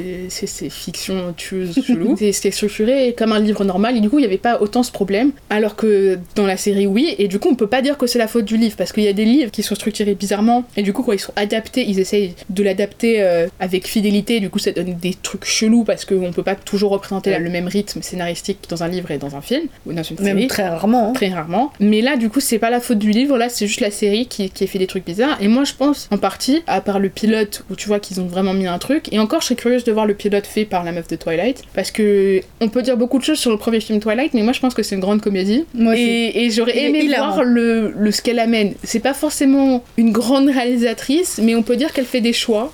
Et du coup, sachant qu'il y avait déjà des choix dans le pilote, je pense que ça aurait été intéressant de voir les choix que elle, elle aurait mis. Parce que c'est ce que tu me disais à moi, mais que tu as pas encore dit à un micro, à vous, c'est que, et je suis d'accord, en fait, dans la série, c'est fait par des ouvriers, pas des créateurs. Je pense que c'est un peu un truc par rapport à la série télé qui faisait euh, à la base la différence entre le cinéma, c'est que c'est pas le même type de personnes généralement qui vont réaliser ou écrire un épisode et un film. Dans le sens où c'était beaucoup plus à la chaîne, c'était beaucoup plus des gens genre de carrière euh, qui réalisaient, qui faisaient juste euh, le scénario qu'on leur demandait, c'était pas des gens qui étaient là pour leur imagination, leur vision, etc. C'est des gens qui allaient faire un épisode qu'on leur demandait de faire. Ils connaissent les codes Ils de l'épisode. code, ils, ça Ils fait savent 20 ans écrire des, des cinéma, dialogues, enfin, et, et là, et là ça se voit.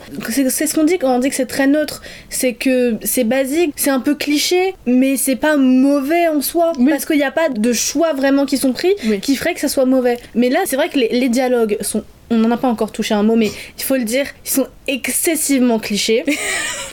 en fait, si tu prends chaque scène et que tu donnes ça bah, à des étudiants Non. en cinéma Mhm. ou à une classe euh, en cours de français, euh, on te dit, ok, écris un dialogue entre une fille et son ex, si les policiers lui enlèvent un bracelet électronique, tu écrirais ce dialogue-là. Exactement. Donc en fait, c'est pas mauvais, c'est la base. C'est la base, voilà. Mais il n'y a pas. un- y a pas ce Un petit truc en plus. là. Mm. Et du coup, je pense que c'est un peu Sauf dans le premier épisode. Sauf dans le premier épisode, même si les dialogues étaient quand même clichés dans cet épisode-là, au moins dans l'intrigue, il y avait quelque chose en plus. Mais du coup, dans certains des épisodes, ça se voit que c'est vraiment juste fait en mode ok, on nous a donné un scénario qui a été écrit comme ça pour faire la série et ils ont réalisé à partir de ça, genre des gens parfaitement compétents qui ont fait des- d'autres séries, genre qui ont fait genre des séries comme les experts. euh. Du coup, je pense que ça se ressent beaucoup dans les épisodes filler parce que ça se transforme en ces séries-là. Parce que c'est des gens qui ont travaillé sur des polices procédurales et du coup, ils m'ont fait ok, cet épisode-là, c'est un peu comme un police procédural et du coup, ça devient juste ça et il n'y a pas assez de quelque chose euh, d'unique euh, qui va vraiment se démarquer. Et donc ça, c'est soit un problème du scénario, soit un problème en fait de la réalisation qui n'a pas su donner une certaine impulsion plus dynamique à des épisodes qui sont basiques. C'est ça. Parce que je pense qu'il y a moyen, avec un truc de basique, de faire un truc moins basique. Exemple, Twilight. On en parlera un autre jour. mais je pense que Catherine Hardwick, elle a vu la propagande mormone. Vous savez que j'ai suivi. Alors, Gabrielle, elle a fait des recherches sur les Mormons.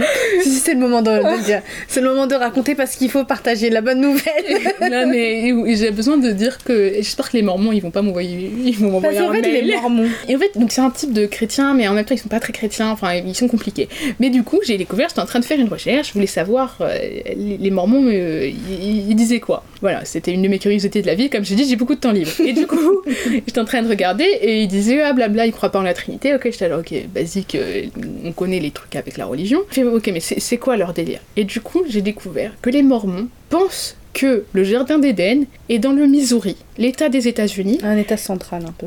Et ouais, un état genre au centre des États-Unis où il n'y a, pas grand chose. Oui, central dans ce sens-là, hein, pas dans le sens euh, pivot quoi. non, non, On c'est un, fond- un, endroit où on s'en fout un peu, tu vois. Désolée pour les gens qui sont au Missouri. Voilà. Mais en plus, Il y a quoi comme ville au Missouri? Il y a Saint-Louis. Ah, c'est avec l'arche. Dans Percy Jackson, tu sais. Ah ouais, ouais, ouais, ouais, ok, ok. Mes grandes références.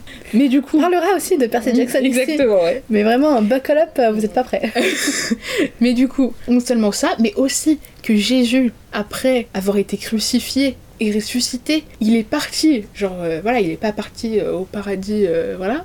Non, il est parti en Amérique rencontrer les descendants des Israélites qui étaient venus 600 ans avant Jésus-Christ. On sait Au pas Chili. comment. Au Chili, ils ont pris le bateau de, de Jérusalem et ils sont partis dans le Chili en passant par l'océan Pacifique. Je, je précise. hein. Oui, parce qu'on a beaucoup réfléchi J'ai fait des recherches géographiques et qu'il n'y a pas de sens. et je lui ai dit que personnellement, moi, agent de voyage de moins 600 avant Jésus-Christ, je ne leur aurais pas conseillé ce chemin. Parce que je pense que le plus simple, ça aurait été de passer par la Méditerranée, qui est une route qui est pratiquée par l'époque, Mhm. parce qu'il y a la Grèce antique. Enfin, il y a, y a- enfin, Ouais, y a toutes ces anciennes civilisations. On connaît la Méditerranée, c'est bon, on maîtrise. Qu'après la Méditerranée, on passe par l'Atlantique. L'Atlantique, on sait que les Vikings, ils sont partis en Amérique du Nord. Donc on sait que c'est praticable. C'est ça. Donc, ça aurait été plus simple d'arriver là-bas. Déjà de pas aller au Chili.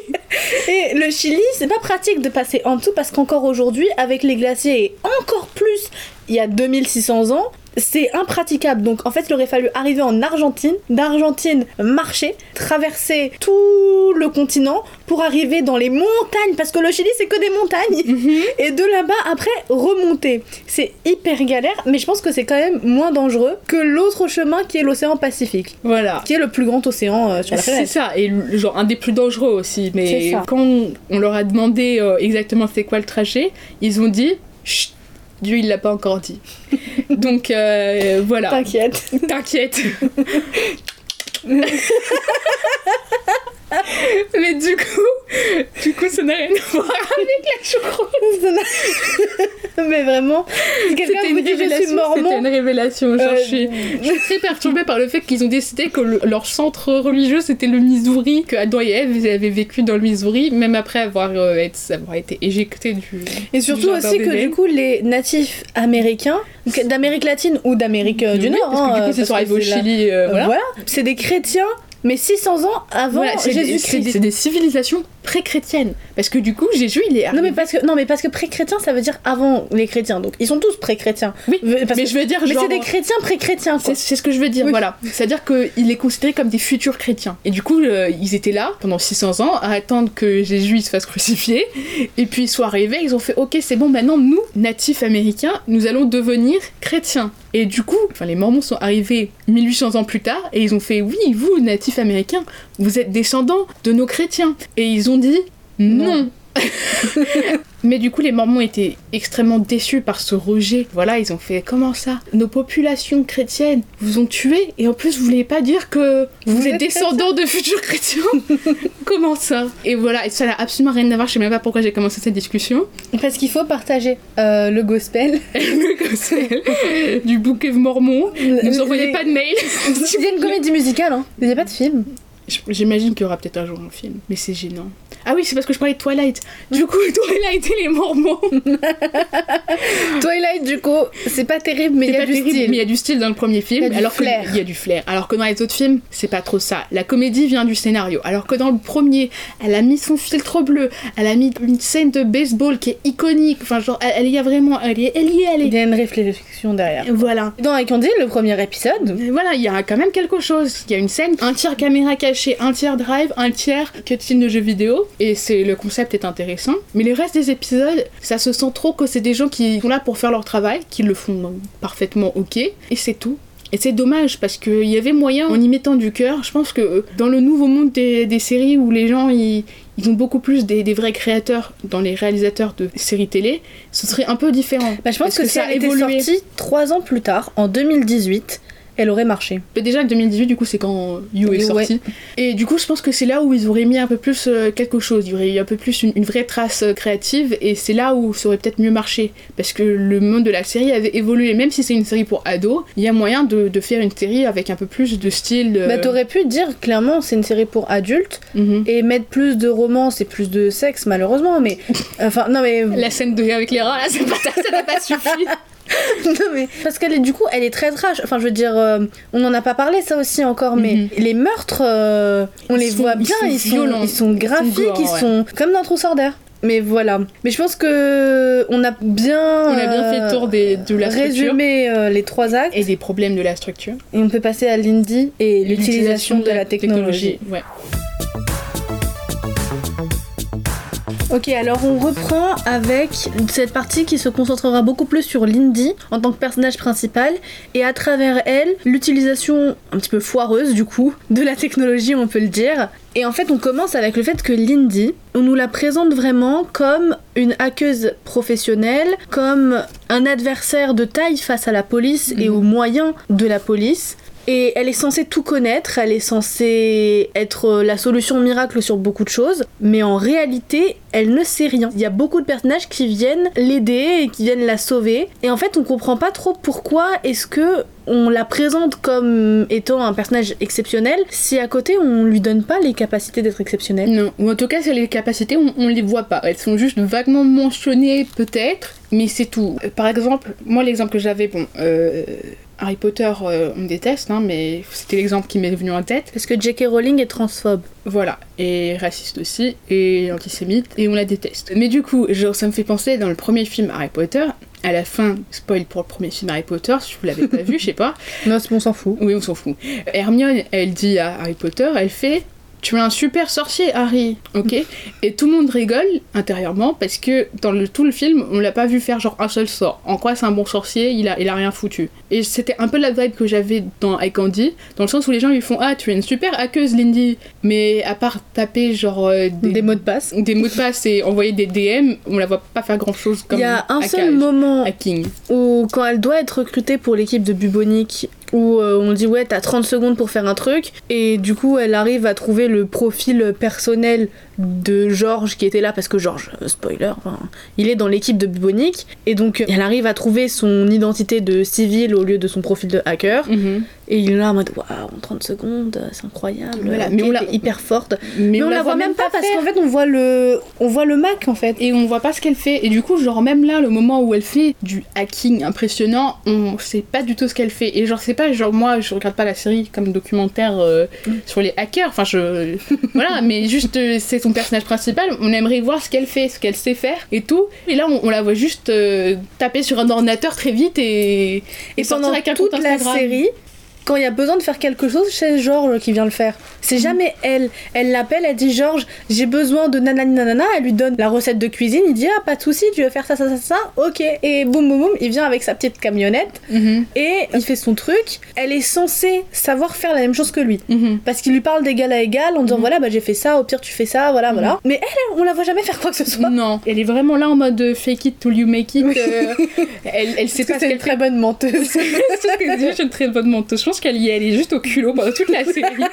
et que du coup, genre, juste un coup de chance, elle connaissait déjà son Instagram en fait, et c'est pour ça, mais je suis pas très convaincue. Et sauf que quand c'est le personnage principal, c'est un peu dommage parce que après, quand t'as un hacker avec des capacités vagues, mais c'est pas le personnage principal, c'est pas grave. Mais quand c'est le personnage principal, euh, ça, ça enlève une partie du personnage, genre qui est important. Enfin, c'est un peu, c'est son rôle d'être une Et ça revient sur ce qu'on disait, sur le fait que ça, c'est vraiment un problème de scénario. Mhm. Parce que, en fait, ça se voit que les scénaristes, c'est des gens qui avaient quoi, euh, 40 ans. Pff, bah voilà, quoi, le hacking, euh, le dark web, tout ça, c'est des concepts qui leur disent des trucs euh, vaguement. Mais comme moi, en réalité, enfin, je dis 40 ans, mais honnêtement, moi, tu me demandes d'écrire une série.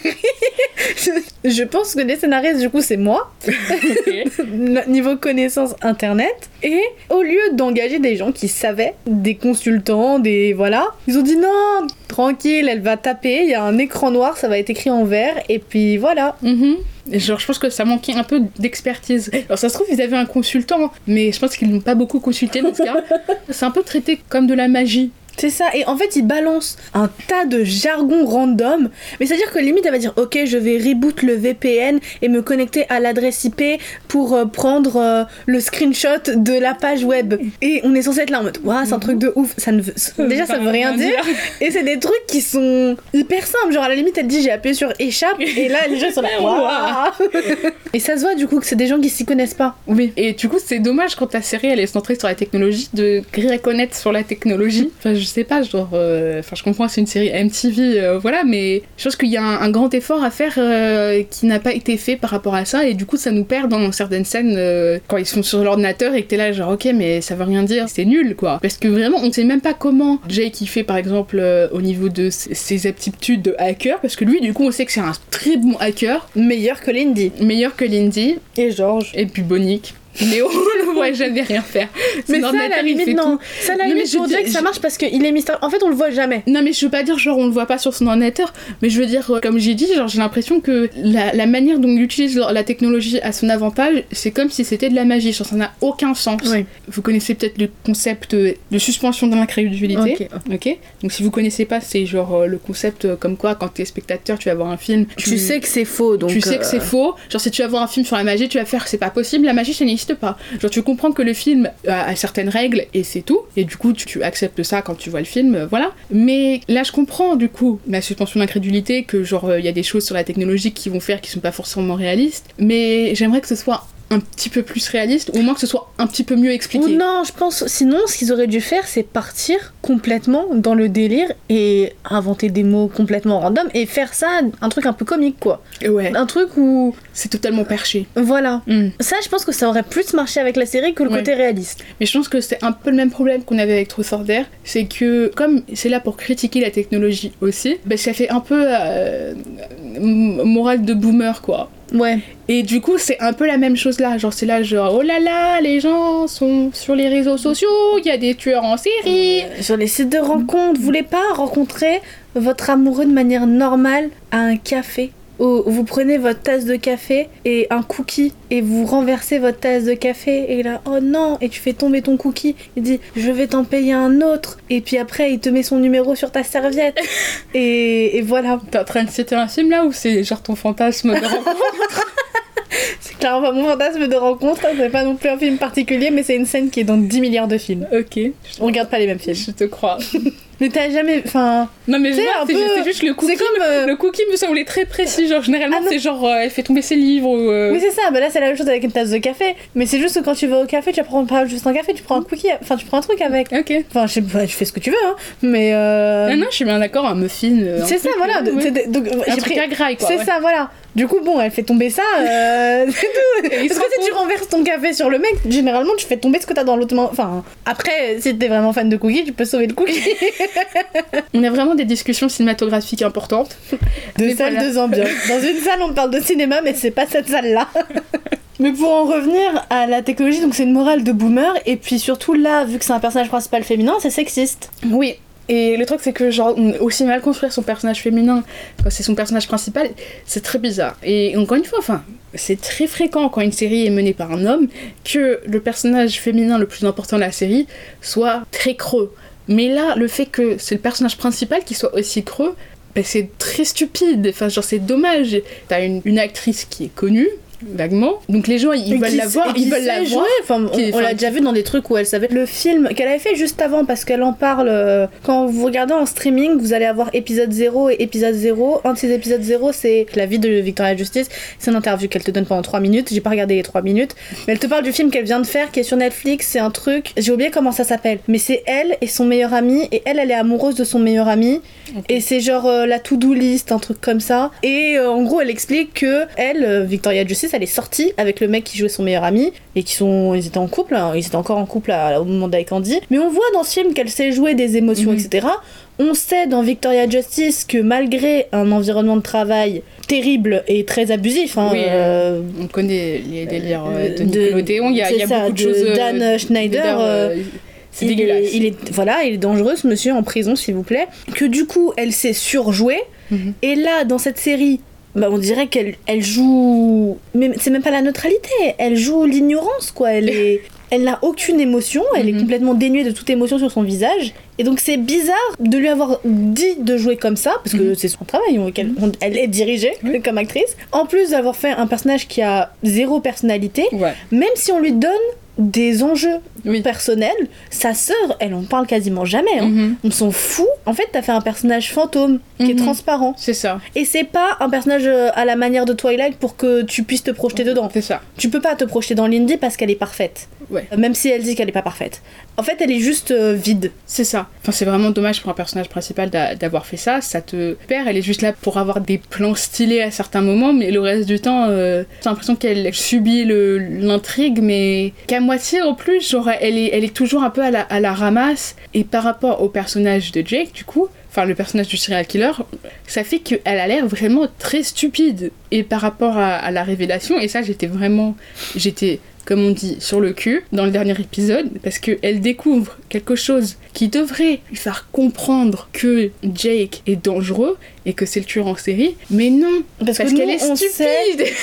L'avant-dernier épisode, dernier plan, nous, spectateurs, on sait. Mhm. Lindy ne sait pas. Et donc ensuite, Jake l'emmène pour une virée romantique, Romantique. sur là où ils enterrent les cadavres. Parce là. qu'ils veulent déterrer le cadavre de sa sœur. pour vérifier que c'était bien sa sœur. Et donc il l'emmène et donc en même temps il a sa backstory et tout. Et on sait que du coup c'est le serial killer parce qu'on sait qu'il a tué Tessa, donc l'ami de Sophia Sophia. qu'on a mentionné tout à l'heure, qui arrive pour quelques épisodes et qui sert à pas grand chose. Donc on sait que c'est lui depuis cette fin d'épisode. Et donc elle trouve dans ses affaires À Jake. quand elle est sur le bateau pour aller euh, sur euh, l'île des cadavres là, le téléphone de Tessa. Voilà. Et au lieu de se dire, Hmm, c'est bizarre, Tessa elle a disparu depuis quelques jours.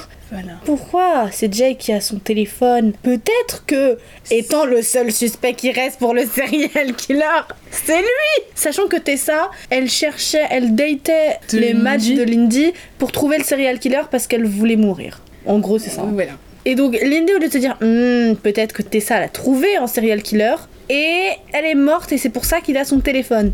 Non. Lindy, elle fait Jake. Tu m'as trompé avec Tessa et pour une raison inconnue, tu aurais gardé son téléphone dans ton sac de sport. Tessa qui est bien vivante dans ton appartement Voilà Et c'est vraiment ça, elle lui en veut pour ça. C'est littéralement le dernier épisode. Elle a vu Jake se comporter de manière Après, elle, un euh, peu étrange. Lindy, personnage, ne sait pas que c'est le dernier épisode. oui, mais elle devrait savoir. Ok Je pense que dans le dernier épisode, tu pourrais enfin offrir un cerveau à ton personnage, mais que nenni Non, elle a pas le droit. Elle est là, elle va faire à Jake, je te fais pas confiance. Pas parce que t'es chelou, non. Parce que je pense que tu as couché avec Tessa, peut-être, on sait pas, que t'as pris son téléphone, à la limite des pickpockets, je sais pas.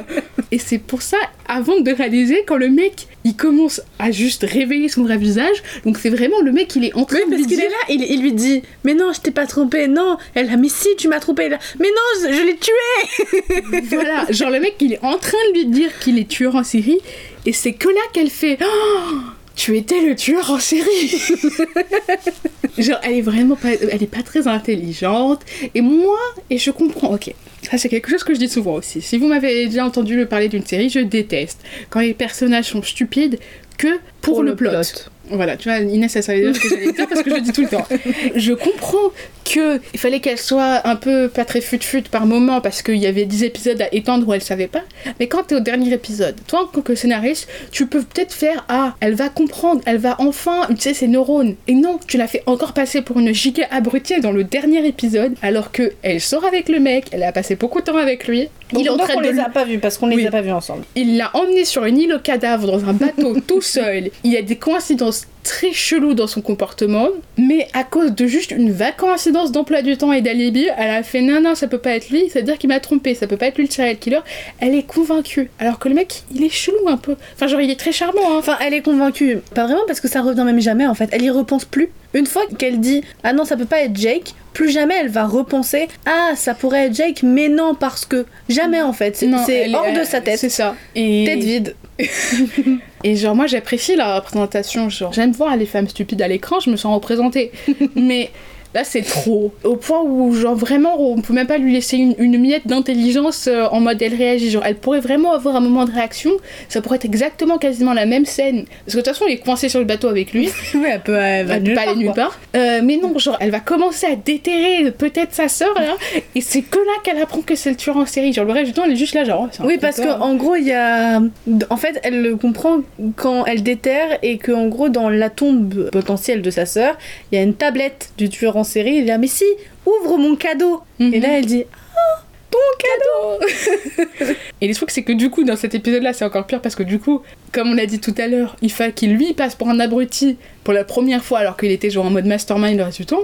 Mais du coup, pour qu'il réussisse quand même à la piéger, il faut qu'elle passe encore plus pour une abruti. Enfin, ça, c'est beaucoup d'abrutis là. euh. Sachant que en phase de construire un personnage aussi stupide, on nous répète à chaque épisode que c'est la femme Et elle, elle dit non, je suis pas parfaite, j'ai beaucoup de défauts. Et vous pensez qu'il va m'arriver quoi? Quand le tueur en série, il va se rendre compte que j'ai beaucoup de défauts, il va me tuer. Et à côté de ça, on a la voix off du tueur en série. Tu n'as pas de défauts, je t'aime. Tu es la femme J'ai fait la femme parfaite. Mais vraiment, c'est un truc qui est spécial. En fait, c'est vraiment le, le ton du coup de la série qui est pas self-aware sur ce qu'il fait, genre avec Mm. Lindy. Et ça va aussi dans des trucs beaucoup plus problématiques. Ouais. Parce que la série, elle parle de sujets qui sont assez graves, qui sont sombres et qui sont violents. Donc, il y, a, y a plein de. Enfin, le- meurtre. voilà, déjà. Mais en fait, c'est des violences qui sont normalement beaucoup plus axées sur les femmes. Pas pour dire que les hommes ne peuvent pas être victimes Mhm. de meurtre ou quoi, Sachant Mais- le sont dans, le- la série aussi. mais c'est que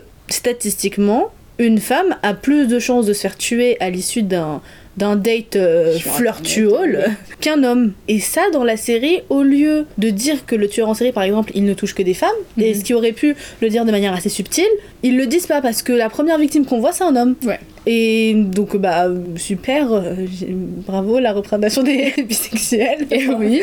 Mais bof, voilà quoi. Mais à côté de ça, ça tombe vraiment plat. Oui. Et pas que, parce qu'il y a un autre épisode où Lindy et Tommy vont dans un Airbnb où il y a des caméras et les gens se font. filmer à leur insu. En fait, le concept, c'est parce qu'ils sont sur un site web. Enfin, les caméras sont sur un site web. euh, en gros, où tu peux observer des gens vivre comme si c'était euh, une maison de poupée. Et du coup, les, les gens, ils regardent euh, les gens euh, faire des choses dans leur Airbnb chelou, là. Et donc, ils payent, en gros, pour voir ces gens. Mais sauf qu'ils expliquent, du Tu coup. peux payer pour interagir. Voilà, tu peux payer plus pour interagir. Les gens, quand ils sont dans l'appart, ils peuvent se faire genre et tout ça. Ils nous donnent trois exemples. Donc, t'as as George et Lindy qui sont en train de regarder et qui découvrent cette partie-là du site.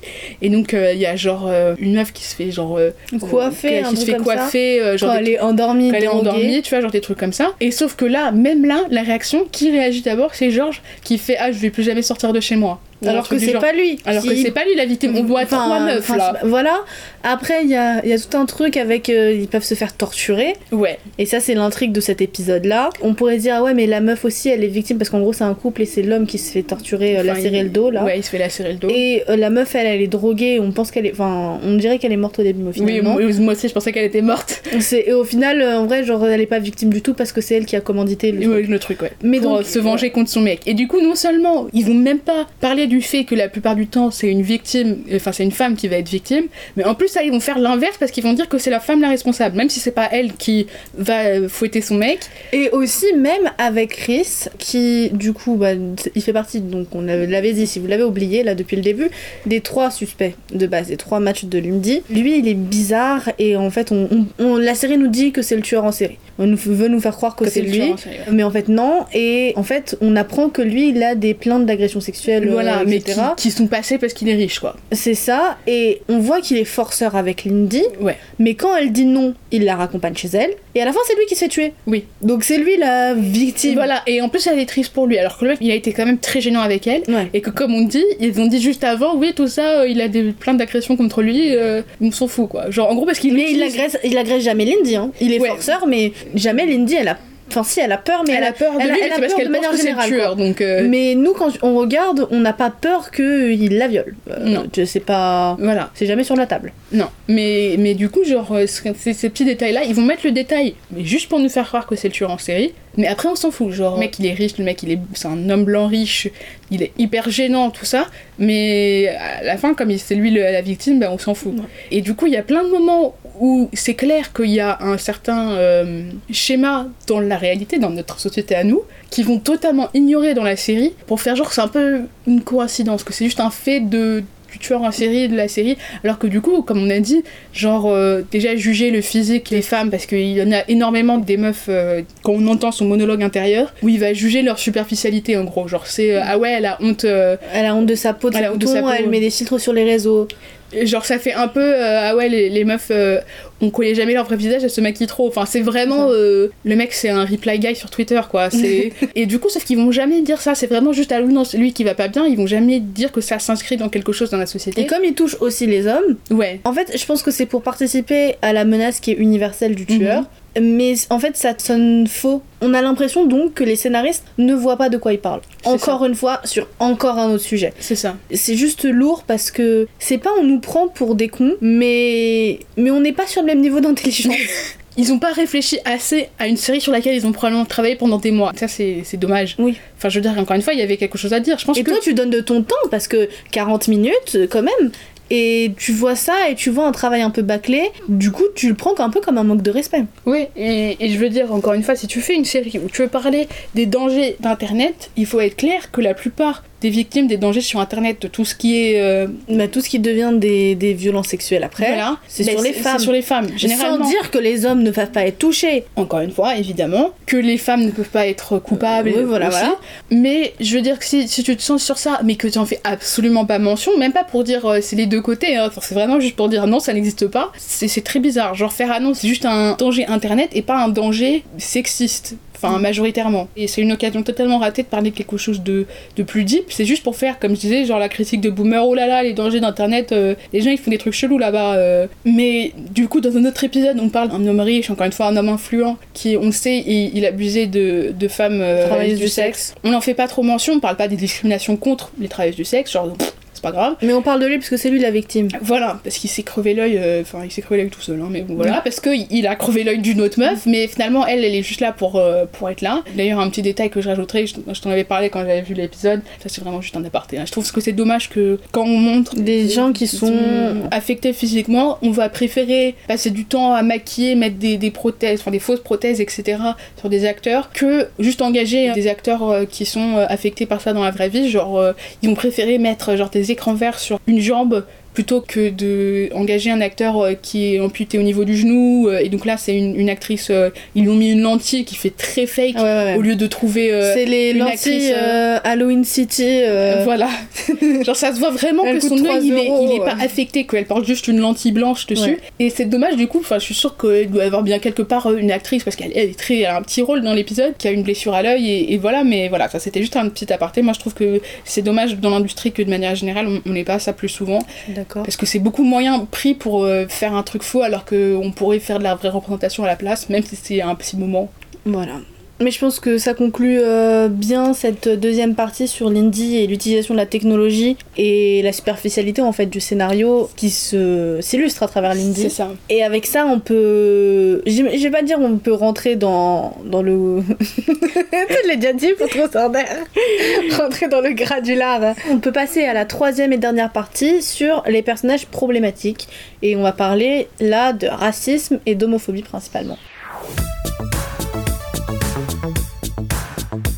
Du coup, on reprend sur les personnages problématiques, enfin l'écriture des personnages problématiques plutôt. Déjà, on a Lindy qui a pas de personnalité, mais autour d'elle, les personnages ils ont des personnalités fois mille. Et c'est surtout, en fait, pas parce qu'ils sont mieux écrits qu'elle, mais c'est parce que eux, ils ont des personnalités hyper stéréotypées. Raciste. Exactement. Enfin, pour la plupart. On peut commencer directement avec Sophia, c'est le personnage, je pense, secondaire qu'on voit le plus, à part Tommy. Ouais. Mais du coup, c'est la personnage raciste qu'on voit le plus. Et donc, c'est la meilleure amie de Lindy, et c'est la meilleure amie de Noir, comme d'habitude. Woufoufou, elle, elle est fun, elle est hyper sexualisée, elle est sassy, elle travaille dans un bar, elle parle avec euh, des, des punchlines tout le Mhm. temps, elle est très C'est ça, snappy. C'est des euh, one-liners. euh, voilà. Et elle a pas le droit à une histoire d'amour, elle. Non. Enfin, elle a un flirt romantique, mais sinon, elle a que des trucs sexuels.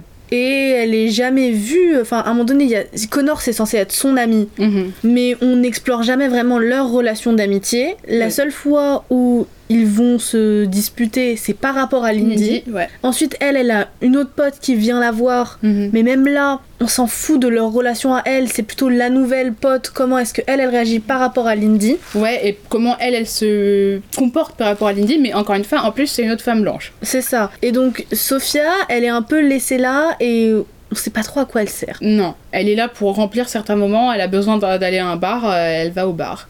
Elle est là pour faire une petite blague, euh, elle va faire une petite blague. Et C'est elle qui inscrit Lindy sur le site de rencontre. C'est ça. Parce que dans le livre, je précise la différence, dans le livre, c'est, il me semble que c'est sa pote justement qui l'a inscrite sur le site, qui est celle qui était la coupable après. Mais du coup là, c'est pas le cas. Mais du coup, elle est un peu... euh, Et Lindy veut la protéger aussi. Oui, elle veut la protéger et elle est totalement vide de signification scénaristique en soi, en vrai. Genre c'est sa coloc. Du coup, dans le dernier épisode, elle est en danger. Et elle est en danger uniquement par rapport à Lindy, pour servir la thérapie émotionnelle de Lindy. C'est ça que euh, Parce qu'en fait, Jake, il kidnappe Sophia Sophia, ouais. pour reproduire un petit peu les circonstances de l'enlèvement de Sarah, pour dire à Lindy, là je te donne l'occasion, tu vas réussir à la sauver cette fois-ci, et donc après t'iras mieux, et quand t'iras mieux, on, On pourra être ensemble. Et donc euh, voilà, donc elle remonte sur les voitures. Non mais attends, mais là c'était encore pire parce que là elle avait vraiment pas besoin de le faire. Là il y avait vraiment l'espace. Parce que du coup elle la fout genre dans une voiture ou je sais pas quoi. Elle lui fait cette fois tu vas la sauver. Elle est dans le van. Il a aligné les voitures. Et elle a fait ok cette fois je vais grimper. Et il pleut pas cette fois. Donc elle est juste en train de grimper sur des voitures et j'étais là genre mais. Mais c'est pour ça que je te dis que je pense que elle était hyper hyper fan de sa cascade et qu'elle a dû taffer de ouf dessus. C'est pour ça que là elle l'a remise et c'est entrecoupé par des flashbacks. oui quand elle pouvait pas sauver sa Mais donc là, même la mise en danger de Sophia, c'est uniquement pour Lindy. C'est ça. Pour euh, le développement émotionnel de Lindy, pour euh, qu'elle aille mieux, elle est prise dans le drama entre un tueur en série blanc et sa pote stupide blanche. La pauvre, elle se fait kidnapper, elle est dans un... elle- Ils sont... Il est en train de remplir la camionnette de monoxyde de carbone. Et du coup, ça vide devant littéralement de si euh, sa pote blanche, euh, elle court assez vite sur le toit des voitures pour euh, la sauver. Ce qu'elle fait, elle, elle arrive quand même à la sauver. Bravo Wow. Lindy. Bravo Lindy. Et les problèmes qui sont liés à Sophia, ils sont liés au colorisme et ça, ça s'illustre encore plus avec les autres personnages racisés, Ouais. comme Yeager, qui est le collègue policier de Tommy, qui est un peu le garde du corps en fait euh, de Lindy et Sophia, parce que pendant que ça se passe, euh, il faut bien quelqu'un qui reste devant leur euh, appartement. Parfois c'est Tommy hein, qui le Oui. fait, hein, c'est pas voilà. Mais lui, pour le coup, il a aucune personnalité. Je crois qu'on ne dit pas son prénom. On sait qu'il Il s'appelle. Yeager. Et il est juste stoïque Il- il- fermé et du coup Sophia flirte avec lui mais lui il dit que bah il peut rien se passer entre eux pas. parce que il est- C'est un flic. C'est euh, c'est son travail là actuellement et, et lui pour le coup il est beaucoup plus dark skin Oui, il euh, est plus que- dark skin qu'elle, parce que donc l'actrice qui joue Sophia est métisse. Kirsten Clemens, ouais. Et que du coup, je pense qu'on on retombe encore dans un autre délire de colorisme pour moi, parce que elle est sexualisée, tout ça, mais elle est aussi, genre, euh, elle va être considérée belle, je pense, c'est en partie à cause du, du colorisme aussi. Hein. Ouais. Dans le livre, il y a que des personnages blancs, par contre. Je trouve quand même que la façon dont elle est présentée par rapport à, Jaeger, du coup, on rentre dans un même cliché d'une femme light skin avec un, mec plus dark skin. Et ça, je trouve ça gênant. Et ça, je pense que c'est probablement. Et au début, quand elle voit Jaeger, elle le sexualise de ouf. Elle veut coucher avec lui. De toute façon, elle, ses interactions avec lui, c'est elle, elle veut coucher avec lui. Mais lui. Il est trop fidèle à son travail. Et lui, s'il devait développer quelque chose, ce serait des sentiments romantiques. Parce que elle, elle mérite d'avoir des sentiments romantiques vers elle. Pas d'être. Euh, pas que ça soit concrétisé, parce que ça reste une femme noire. Donc, euh, on va se permettre euh, quand même. voilà. Mais lui, parce que c'est un homme noir avec une peau plus foncée qu'elle, il ne peut avoir que des sentiments sexuels vers lui. Mhm. Et qui sont de toute façon pas concrétisés non plus. Non, il est juste là pour être une présence, genre littéralement physique. Je veux dire, il est littéralement genre devant leur porte en train de d'attendre, enfin de les surveiller, genre comme un chien de garde. Enfin, c'est un peu ouais, Non, vraiment. Il est littéralement là pour faire assistant avec Tommy, sinon. Il est et c'est leur toutou. Dès qu'ils ont besoin d'un truc, ils l'envoient quelque part. Voilà, on dirait vraiment un pion dans leur délire. Il est juste là à être placé quand c'est nécessaire, à la fois pour les personnages mais aussi pour les scénaristes. Non seulement ça, mais je trouve qu'il y a un problème avec le fait que ce soit un policier noir. Ça, on en a parlé aussi dans True Ça me gêne énormément ce cliché de mettre des personnes racisées en tant que policier et beaucoup plus spécifiquement quand c'est un personnage noir. Parce que non seulement ça, mais en plus, c'est celui le plus fidèle aux règles. Oui. Je veux dire, à un moment. Et tellement fidèle qu'il se fait tabasser par Tommy, homme blanc. C'est ça. Parce que Tommy, il a genre non, je veux briser les règles pour faire la bonne chose. Et lui, il a genre non, je protège les lois de la police. Et puis du coup, il le tabasse. Et il le tabasse bien, hein, parce que moi, je pensais qu'il allait juste genre lui mettre un petit coup et le knockout. Mais on le voit arriver, il a, il a une sale gueule. Hein. ouais, il... est bien amoché. Voilà. Il l'a bien tabassé parce que là. Et c'est inutile dans l'intrigue scénaristique. Ouais. Ça ne sert à rien parce qu'en plus, juste après, il brise les règles. Il décide de briser les règles. Et aussi, en fait, on comprend pas pourquoi est-ce qu'il a pas le même cheminement que Tommy parce qu'au début du coup de la série, Tommy il est très euh, pro-règle contrairement à Ben du coup mhm. qui est pro-Lindy.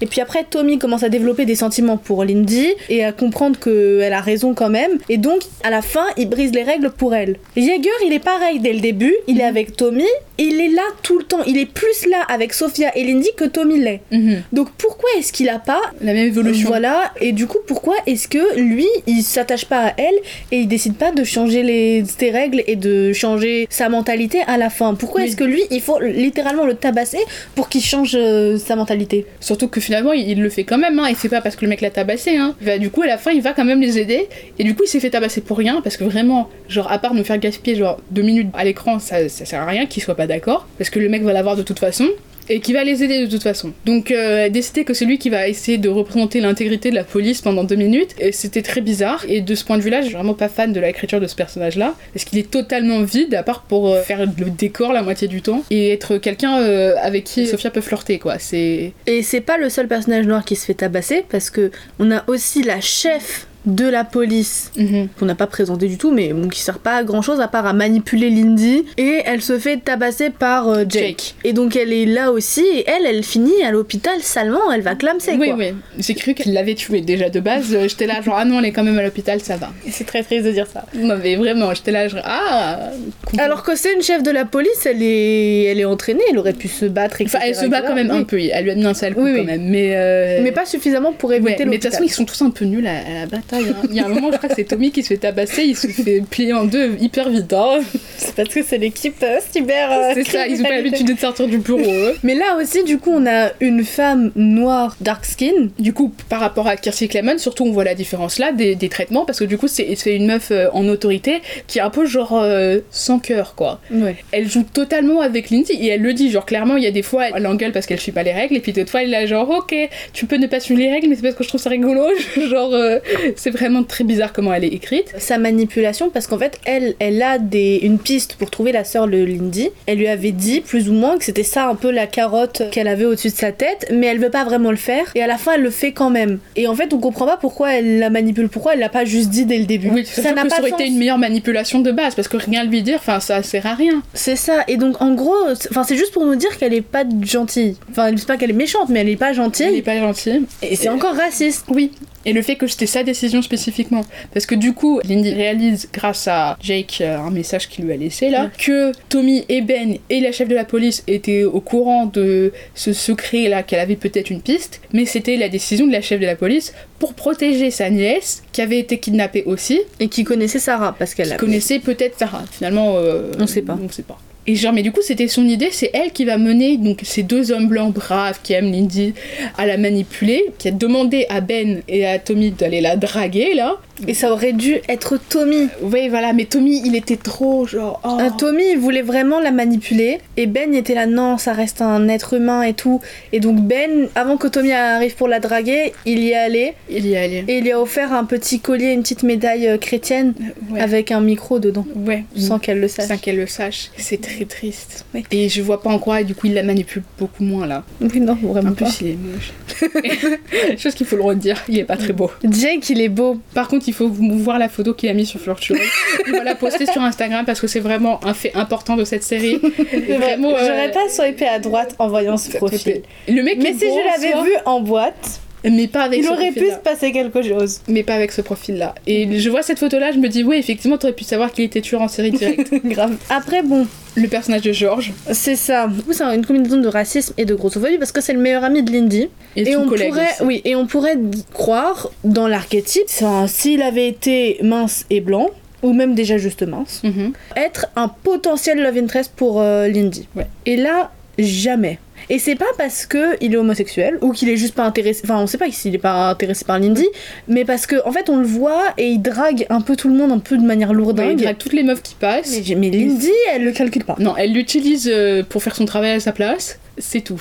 Et on s'est posé la question si- est-ce que c'était plus parce que c'était un mec racisé ou plus parce que c'était un mec gros? Et c'est un peu 50-50. Moi, je pense que c'est 50-50 parce que je pense que c'est la combinaison des deux spécifiquement Ouais. qui fait qu'il est écrit comme il l'est écrit. Parce que s'il était blanc et gros, il aurait été autorisé à être amoureux de Lindy, mais pas Voilà. réciproque. Mais il aurait eu un peut-être, euh, il aurait trouvé une autre love interest. C'est ça. Alors que là, il est juste là pour draguer les gens pour la comédie. Enfin, il, genre, il, il est très lourd, hein. Genre, c'est vraiment pas joué en mode ah, il essaye de trouver l'amour. C'est vraiment en mode euh, ah ah ah ah, regardez, il est lourd. Enfin, Voilà. trop drôle. Ça aussi, c'est un cliché raciste. Oui. Et que du s'il avait euh, été racisé mais mince, comme on a dit, je pense que là où il aurait pu être son love interest, Elle aurait dit non, elle aurait dit non. mais elle- mais il y aurait eu un peu de tension. Voilà. Mais là, c'est la combinaison euh, mortelle, c'est pas possible pour lui. C'est ça. Et du coup, il revient dans un stéréotype qui est genre euh, du le mec dans le camion, en gros. Ouais. Genre qui est juste le mec d'informatique, on le voit jamais trop interagir avec les autres, il va pas être dans l'action, il va juste être derrière son écran. en train Il de interagit avec Tessa. Ouais. la pote de Sophia, pour la draguer. Mhm. Et elle, pas qu'elle accepte, mais elle rentre un peu dans son jeu, mais pour euh, le manipuler. Oui. Mais, il, mais il se passe rien de physique, elle, hein. elle le touche pas, non, elle le touche pas avec un bâton. hein. C'est- Et en plus, elle meurt. et- mais du coup, enfin, pour moi, c'est ouais, vraiment genre ça rentre dans le cliché euh, du gars qu'on voit pas. Et ça me rappelle quelque chose, un truc que j'ai étudié en cours d'anglais, qui était le cliché euh, dans les années genre 70 du mec dans le bureau, en gros, où genre pendant un moment dans certaines séries, je crois que c'est Mission Impossible, mais je confonds peut-être avec une autre série, où en gros il y avait un personnage noir dans l'équipe, sauf que lui, le mec, il pouvait jamais quitter genre leur bureau. C'est-à-dire qu'il était là en train de faire un truc, mais on le voyait jamais dehors. En mode on cache les personnes racisées. Et c'était un peu la même chose là, où c'est-à-dire qu'il va être dans le camion avec son faux camion, euh, et dedans il est là avec son ordinateur et il aide Lindy euh, à faire ses trucs, et c'est tout genre. Il a pas le droit de trop interagir avec les gens sauf quand c'est pour la comédie. Et il a pas le droit d'avoir une histoire et une personnalité développée parce qu'on sait qu'il était dans l'équipe de Bubonic. C'est ça, Et on le sait juste parce que c'est lui qui accueille Lindy. c'est ça. Mais sinon, en fait, pourquoi il est là? Qu'est-ce qu'il faisait là-bas? Comment il... Enfin, on sait qu'il est parti avec Lindy. Mhm. Mais ensuite même, enfin, son travail, on... En Mm. fait, on, on sait rien sur lui. Oui. On peut pas dire c'est quoi sa plus grande peur et son plus grand rêve. Non. On, pareil pour Sophia, pareil pour Jaeger, Mhm. pareil pour la chef de la... En fait, pour les personnages racisés, on ne peut pas savoir ces deux points-là, qui sont des points essentiels d'une construction d'un personnage. Ouais, on connaît juste leur personnalité par rapport à Lindy. C'est ça. Alors que Lindy, du coup, on sait sa plus grande peur, c'est que sa sœur soit morte. Ouais. Son plus grand rêve, c'est de la retrouver. Pour Tommy, sa plus grande peur, c'est qu'il arrive quelque chose à Lindy. Lindy. Plus grand rêve caché, c'est de la pêche. Ouais. Pour Ben, bah, sa plus grande La- peur, c'est qu'il arrive chose. quelque Ouais, voilà, c'est pareil. Jake, sa plus grande peur, c'est de finir seul. Ouais, enfin de jamais trouver la femme parfaite. Et ça, son plus grand rêve, c'est de, trouver trouver. la femme parfaite. Donc, chaque Voilà. personnage blanc, ils ont ces deux points-là, qui sont des points vraiment essentiels à la création d'un Mm. personnage. Mais tous les personnages racisés, Non, net. ils parce sont- que Sophia, ça aurait pu être euh, sa plus grande peur, c'est de ne pas trouver l'amour, parce que vu qu'elle Voilà. flirte et tout doux, et son plus grand rêve, d'avoir c'est son, son bar, bar. voilà. pour elle. Ça aurait pu être un truc. Connor. Connor, lui, Connor, lui, ah oui, qui est. on sait qu'il veut être un grand journaliste. C'est ça, il est blanc, il a aussi une écriture problématique qui est homophobe, mais donc on sait que sa plus grande peur, c'est de mourir atrocement. Il a très peur du serial killer, il a plus peur du serial killer que Lindsay. Voilà, euh, et d'être ouais. seul aussi, parce Voilà. que voilà. Et que son plus grand rêve, c'est d'être un grand journaliste reconnu. c'est ça. Mais sinon, les personnages racisés, nada. Rien. C'est creux aussi, du coup, enfin, c'est c'est très bizarre. euh, Et parce que oui, et Connor, donc, il est écrit de manière hyper homophobe. C'est ça. On l'a un peu évoqué, hyper sassy. euh, la seule histoire rare, romantique qu'il a, il se met en couple, le mec il meurt, bury your gaze. Baby You Gaze. Genre vraiment, mais C'est- dans le même épisode. Voilà, ouais, Enfin, non, on voit le mec d'abord dans un épisode, mais il meurt dans un autre épisode. C'est ça, c'est ça. Voilà. Mais on se concentre pas trop sur lui, on s'en fout. Il nous les montre quand même en train de s'embrasser une fois. Oui, mais Bravo la après, représentation. Et il se fait tuer immédiatement après. Supernatural. ouais, voilà. Exactement. On parlera de Ah, tu Supernatural. vois, là, aussi, et en plus, il est hyper euh, ambitieux. Il va trahir la confiance de Lindy Ouais. juste pour s'avancer au travail. Et il va faire son connard après en mode Ah, mais tout, mais on devait le savoir, etc. euh, C'était nécessaire. C'est toi qui es égoïste ou je sais pas quoi. Enfin, genre, il pète un câble. Et c'est vraiment, enfin, dans son personnage, il y a, il y a beaucoup de problèmes. Même... Contrairement à or Dare, cette fois-ci c'est quand même intentionnel. Moi, je pense que la plupart est intentionnel. Je pense que le seul truc où je dirais que c'est pas intentionnel, c'est pas conscient, c'est le colorisme. Oui, ok, c'est Je bah, pense que c'est exactement ce que je veux dire. Je veux dire la dynamique entre Sophia et Yeager. Voilà. Vraiment, bravo Gabriel. Mais le reste, moi, je pense aussi que c'est intentionnel. Je pense qu'il y a beaucoup trop d'intention dans la façon de représenter, enfin, de remettre les archétypes à l'écran. Ce serait vraiment abusé de pas réaliser ce que tu fais. Et je pense quoi. que ça c'est prouvé par le fait qu'il y a un changement complet de casting entre le pilote qui n'a pas été sélectionné et le pilote de la série. Mhm. Parce que le premier pilote, tout le cast était blanc. Il n'y avait Oui. pas d'acteur euh, non blanc à part George. George, ouais. Et sinon, tout le monde était blanc. Et là, à mon avis, entre les deux, ils ont eu la prod qui leur a dit non, non, il faut rajouter des personnages racisés. Mhm. Donc ils ont dit ok, mais on va les écrire de manière raciste. Ok, parce que je précise, il me semble, les personnages équivalents de Sophia dans le livre, c'est une femme blanche, il me semble, qui travaille au bar, mais c'est une femme blanche. Elle, a le même truc, genre elle est flirty, tout ça, etc.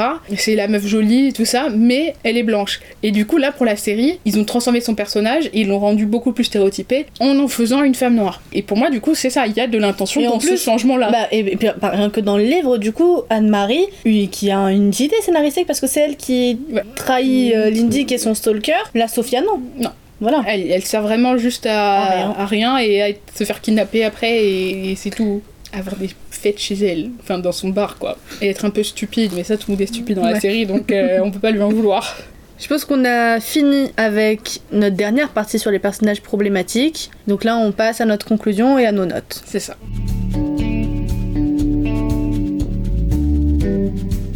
Ok, ok, alors comme d'habitude, on fait notre petite note de est-ce que cette série était agréable à regarder Est-ce que cette série était problématique Quelle note globale on donne à la série Ok, Tu commences? Je veux commencer, ok. Alors niveau enjoyabilité, je pense que j'irais quand même un peu vers euh, la note IMDb. Je pense que je mettrais un, un 3,5 sur 5. Je suis d'accord avec toi. parce que moi j'ai regardé quand même la série en, en une soirée, donc c'est à dire que je voulais quand même voir la suite. Moi c'est aussi parce que euh, j'ai rien d'autre à faire de ma vie, mais euh, si c'était vraiment très nul et difficile à regarder, j'aurais pas tenu. Donc je trouve que quand tu t'intéresses à la série, ça passe bien, c'est tendu, tu veux savoir ce qui se passe. Donc je mettrais un 3,5 sur 5. Pareil, pour les mêmes raisons, je dirais que même en la revoyant, les épisodes s'enchaînent bien alors que c'est pas une série faite pour binge parce qu'elle Mhm. arrive avant ce modèle-là. En fait, même si c'est pas l'intention de la série, tu rigoles beaucoup devant et donc tu passes un bon moment. et du coup, t'es tendu dans les moments où il faut être tendu, dans les Mhm. moments plus plats, bon, tu rigoles. Et donc, euh, bon, en fait, ça fonctionne quand même. Ouais. Donc, euh, c'est pas une série qui est excellente, mais c'est une série qui se regarde tout à fait. Et surtout, bon, je l'ai dit tout à l'heure que quand on voit le manque d'investissement des scénaristes dans leur histoire, c'est un peu comme un manque de respect parce que nous, on investit notre temps. Mhm. Maintenant, mis ça de côté, le temps qu'on investit, il est pas non plus énorme. C'est 10 épisodes, c'est 40 minutes chaque épisode, ça se regarde facilement. Ouais. Et donc, ouais, 3,5 Du coup pour la note problématique. pour la note problématique par contre. Je pense que c'est quand même très intentionnel. On avait dit, j'avais dit 2,75 pour Truth or Dare. Parce que c'est un peu le même problème. Hmm. Non, mais là, moi, je mettrais un, un bon 3,25. Parce que je peux pas mettre plus. Parce que je pense qu'on va voir pire. Ouais. Et donc, je peux pas mettre plus. Et que, même si là, du coup, c'est très raciste dans l'écriture et tout, ça pourrait être pire, quoi. Ouais. Il y a jamais de- d'in- d'in- d'insultes, de trucs, de. Je sais pas. Je suis d'accord. C'est des archétypes qu'on retrouve tout le temps. Mais je pense qu'en fait, c'est tellement inscrit dans les clichés de ces années-là que on sait que c'est fait exprès, mais que ça va pas genre nous choquer. Ouais. C'est un peu plus choquant maintenant, je pense, parce que ça a changé un peu quand même, et du coup on le remarque. Mais ça va pas genre nous, c'est pas c'est pas du racisme traumatisant. C'est pas le sentiment que j'ai eu en, en regardant genre euh, autant n'emporte le vent. Je vais dire ça. où le racisme est tellement affligeant que c'est. Enfin voilà quoi, il y a pas. Ou le racisme de Queen Charlotte. Ça, c'était cette scène est gravée dans mon cerveau. Voilà. C'est vraiment genre ça va t'affecter. Je pense que c'est ça se voit, ça se marque. Ça se remarque plutôt, Ouais. mais ça va pas nous marquer. Et ça t'empêche pas non plus d'apprécier la série. Je pense que ça te fait pas arrêter la série parce Oui. que t'es trop gêné. C'est ça. Peut-être que c'est principalement parce que du coup, comme le personnage principal est blanc, c'est pas tout le temps, et que c'est pas si fort quand ça arrive que ça t'empêche de regarder la scène, quoi. Je pense que t'es d'accord avec moi. Parfois, tu regardes des séries, c'est tellement horrible que tu, tu, tu- genre, t'as- Ouais, envie de de te- t'enterrer sous ta couette et de te cacher, quoi. Ouais. Là, c'était pas le cas. C'est juste que c'était lourd Non, mais ce que je veux dire, c'est par que moment. si t'enlèves tout le racisme, je pense pas que tu mets euh, 8 sur 10 à la série, quoi. Ouais. Je pense que bon, tu, tu mets euh, 7, 25, 7,5 maximum, mais genre, tu vois, en fait, ça changerait pas beaucoup la Mhm. note de la série globale. Ouais. Mais du coup, je pense que je mettrais, ben, comme j'ai mis à la note euh, d'ineligibility, je pense que je mettrais 3,5. 3,5 quand même, c'est. Euh, Ouais, je pense, en fait, je crois que ce qui m'a gêné, c'est qu'il y, avait- y en avait trop en même temps. Mhm. Et c'est même pas genre, bon, il y a énormément de problèmes de racisme, en plus, il y a les problèmes d'homophobie. Et je trouve qu'en plus, la série n'est pas assez au courant des problèmes qu'elle est en train de représenter, et que ça aussi, ça, ça me perturbe. Et je parle pas juste donc des problèmes aux violences faites aux femmes, par rapport euh, à tous les sujets qu'ils mentionnent, donc les violences faites aux femmes, les- la violence policière, parce que euh, quand même, c'est vaguement mentionné. Enfin, il y a un moment, euh, Tommy il se met à défoncer un mec, euh, voilà, des choses comme ça. Les problèmes par rapport aux parents de Jake, donc euh, la réhabilitation en sortant de prison, la réhabilitation quand on a des problèmes euh, de drogue, etc. C'est tout est survolé, tout est, soit c'est survolé, soit c'est même pas mentionné. Et ça, c'est vraiment dommage. Et c'est pour ça que je mets un truc plus haut parce que outre les trucs intentionnels de racisme et d'homophobie, je pense que tout ça, ça fait beaucoup de choses combinées, genre séparées Je dans une seule série. Ça fait beaucoup de personnages racistes, enfin de personnages avec des représentations racistes. Ça fait beaucoup de clichés. Et puis en plus, dans tout ce qui est représenté, ça fait beaucoup de choses qui sont omises, qui devraient pas être omises quand on parle de trucs aussi sérieux. Ok. Mais du coup, après avoir fait notre magie des maths, ça donne une note globale pour la série de 5,3 sur 10. Même si la note d'agréabilité, d'enjoyabilité, elle est quand même à 7 sur 10, elle est descendue par la note de problématicité. C'est ça. Parce que même si en soi les aspects problématiques de la série n'empêchent pas un visionnage plus ou moins agréable, je peux pas dire que la série elle est parfaite quand il y a ces choses-là qui empêchent et ça explique pourquoi la note est aussi basse. Merci de nous avoir écoutés. On espère que cet épisode vous a plu, C'est ça. On vous retrouve la semaine prochaine pour un nouvel épisode. qui parlera de The Perks of Being a Wallflower, le monde de Charlie, qui est sorti en 2012. C'est ça. Bisous bisous Bisous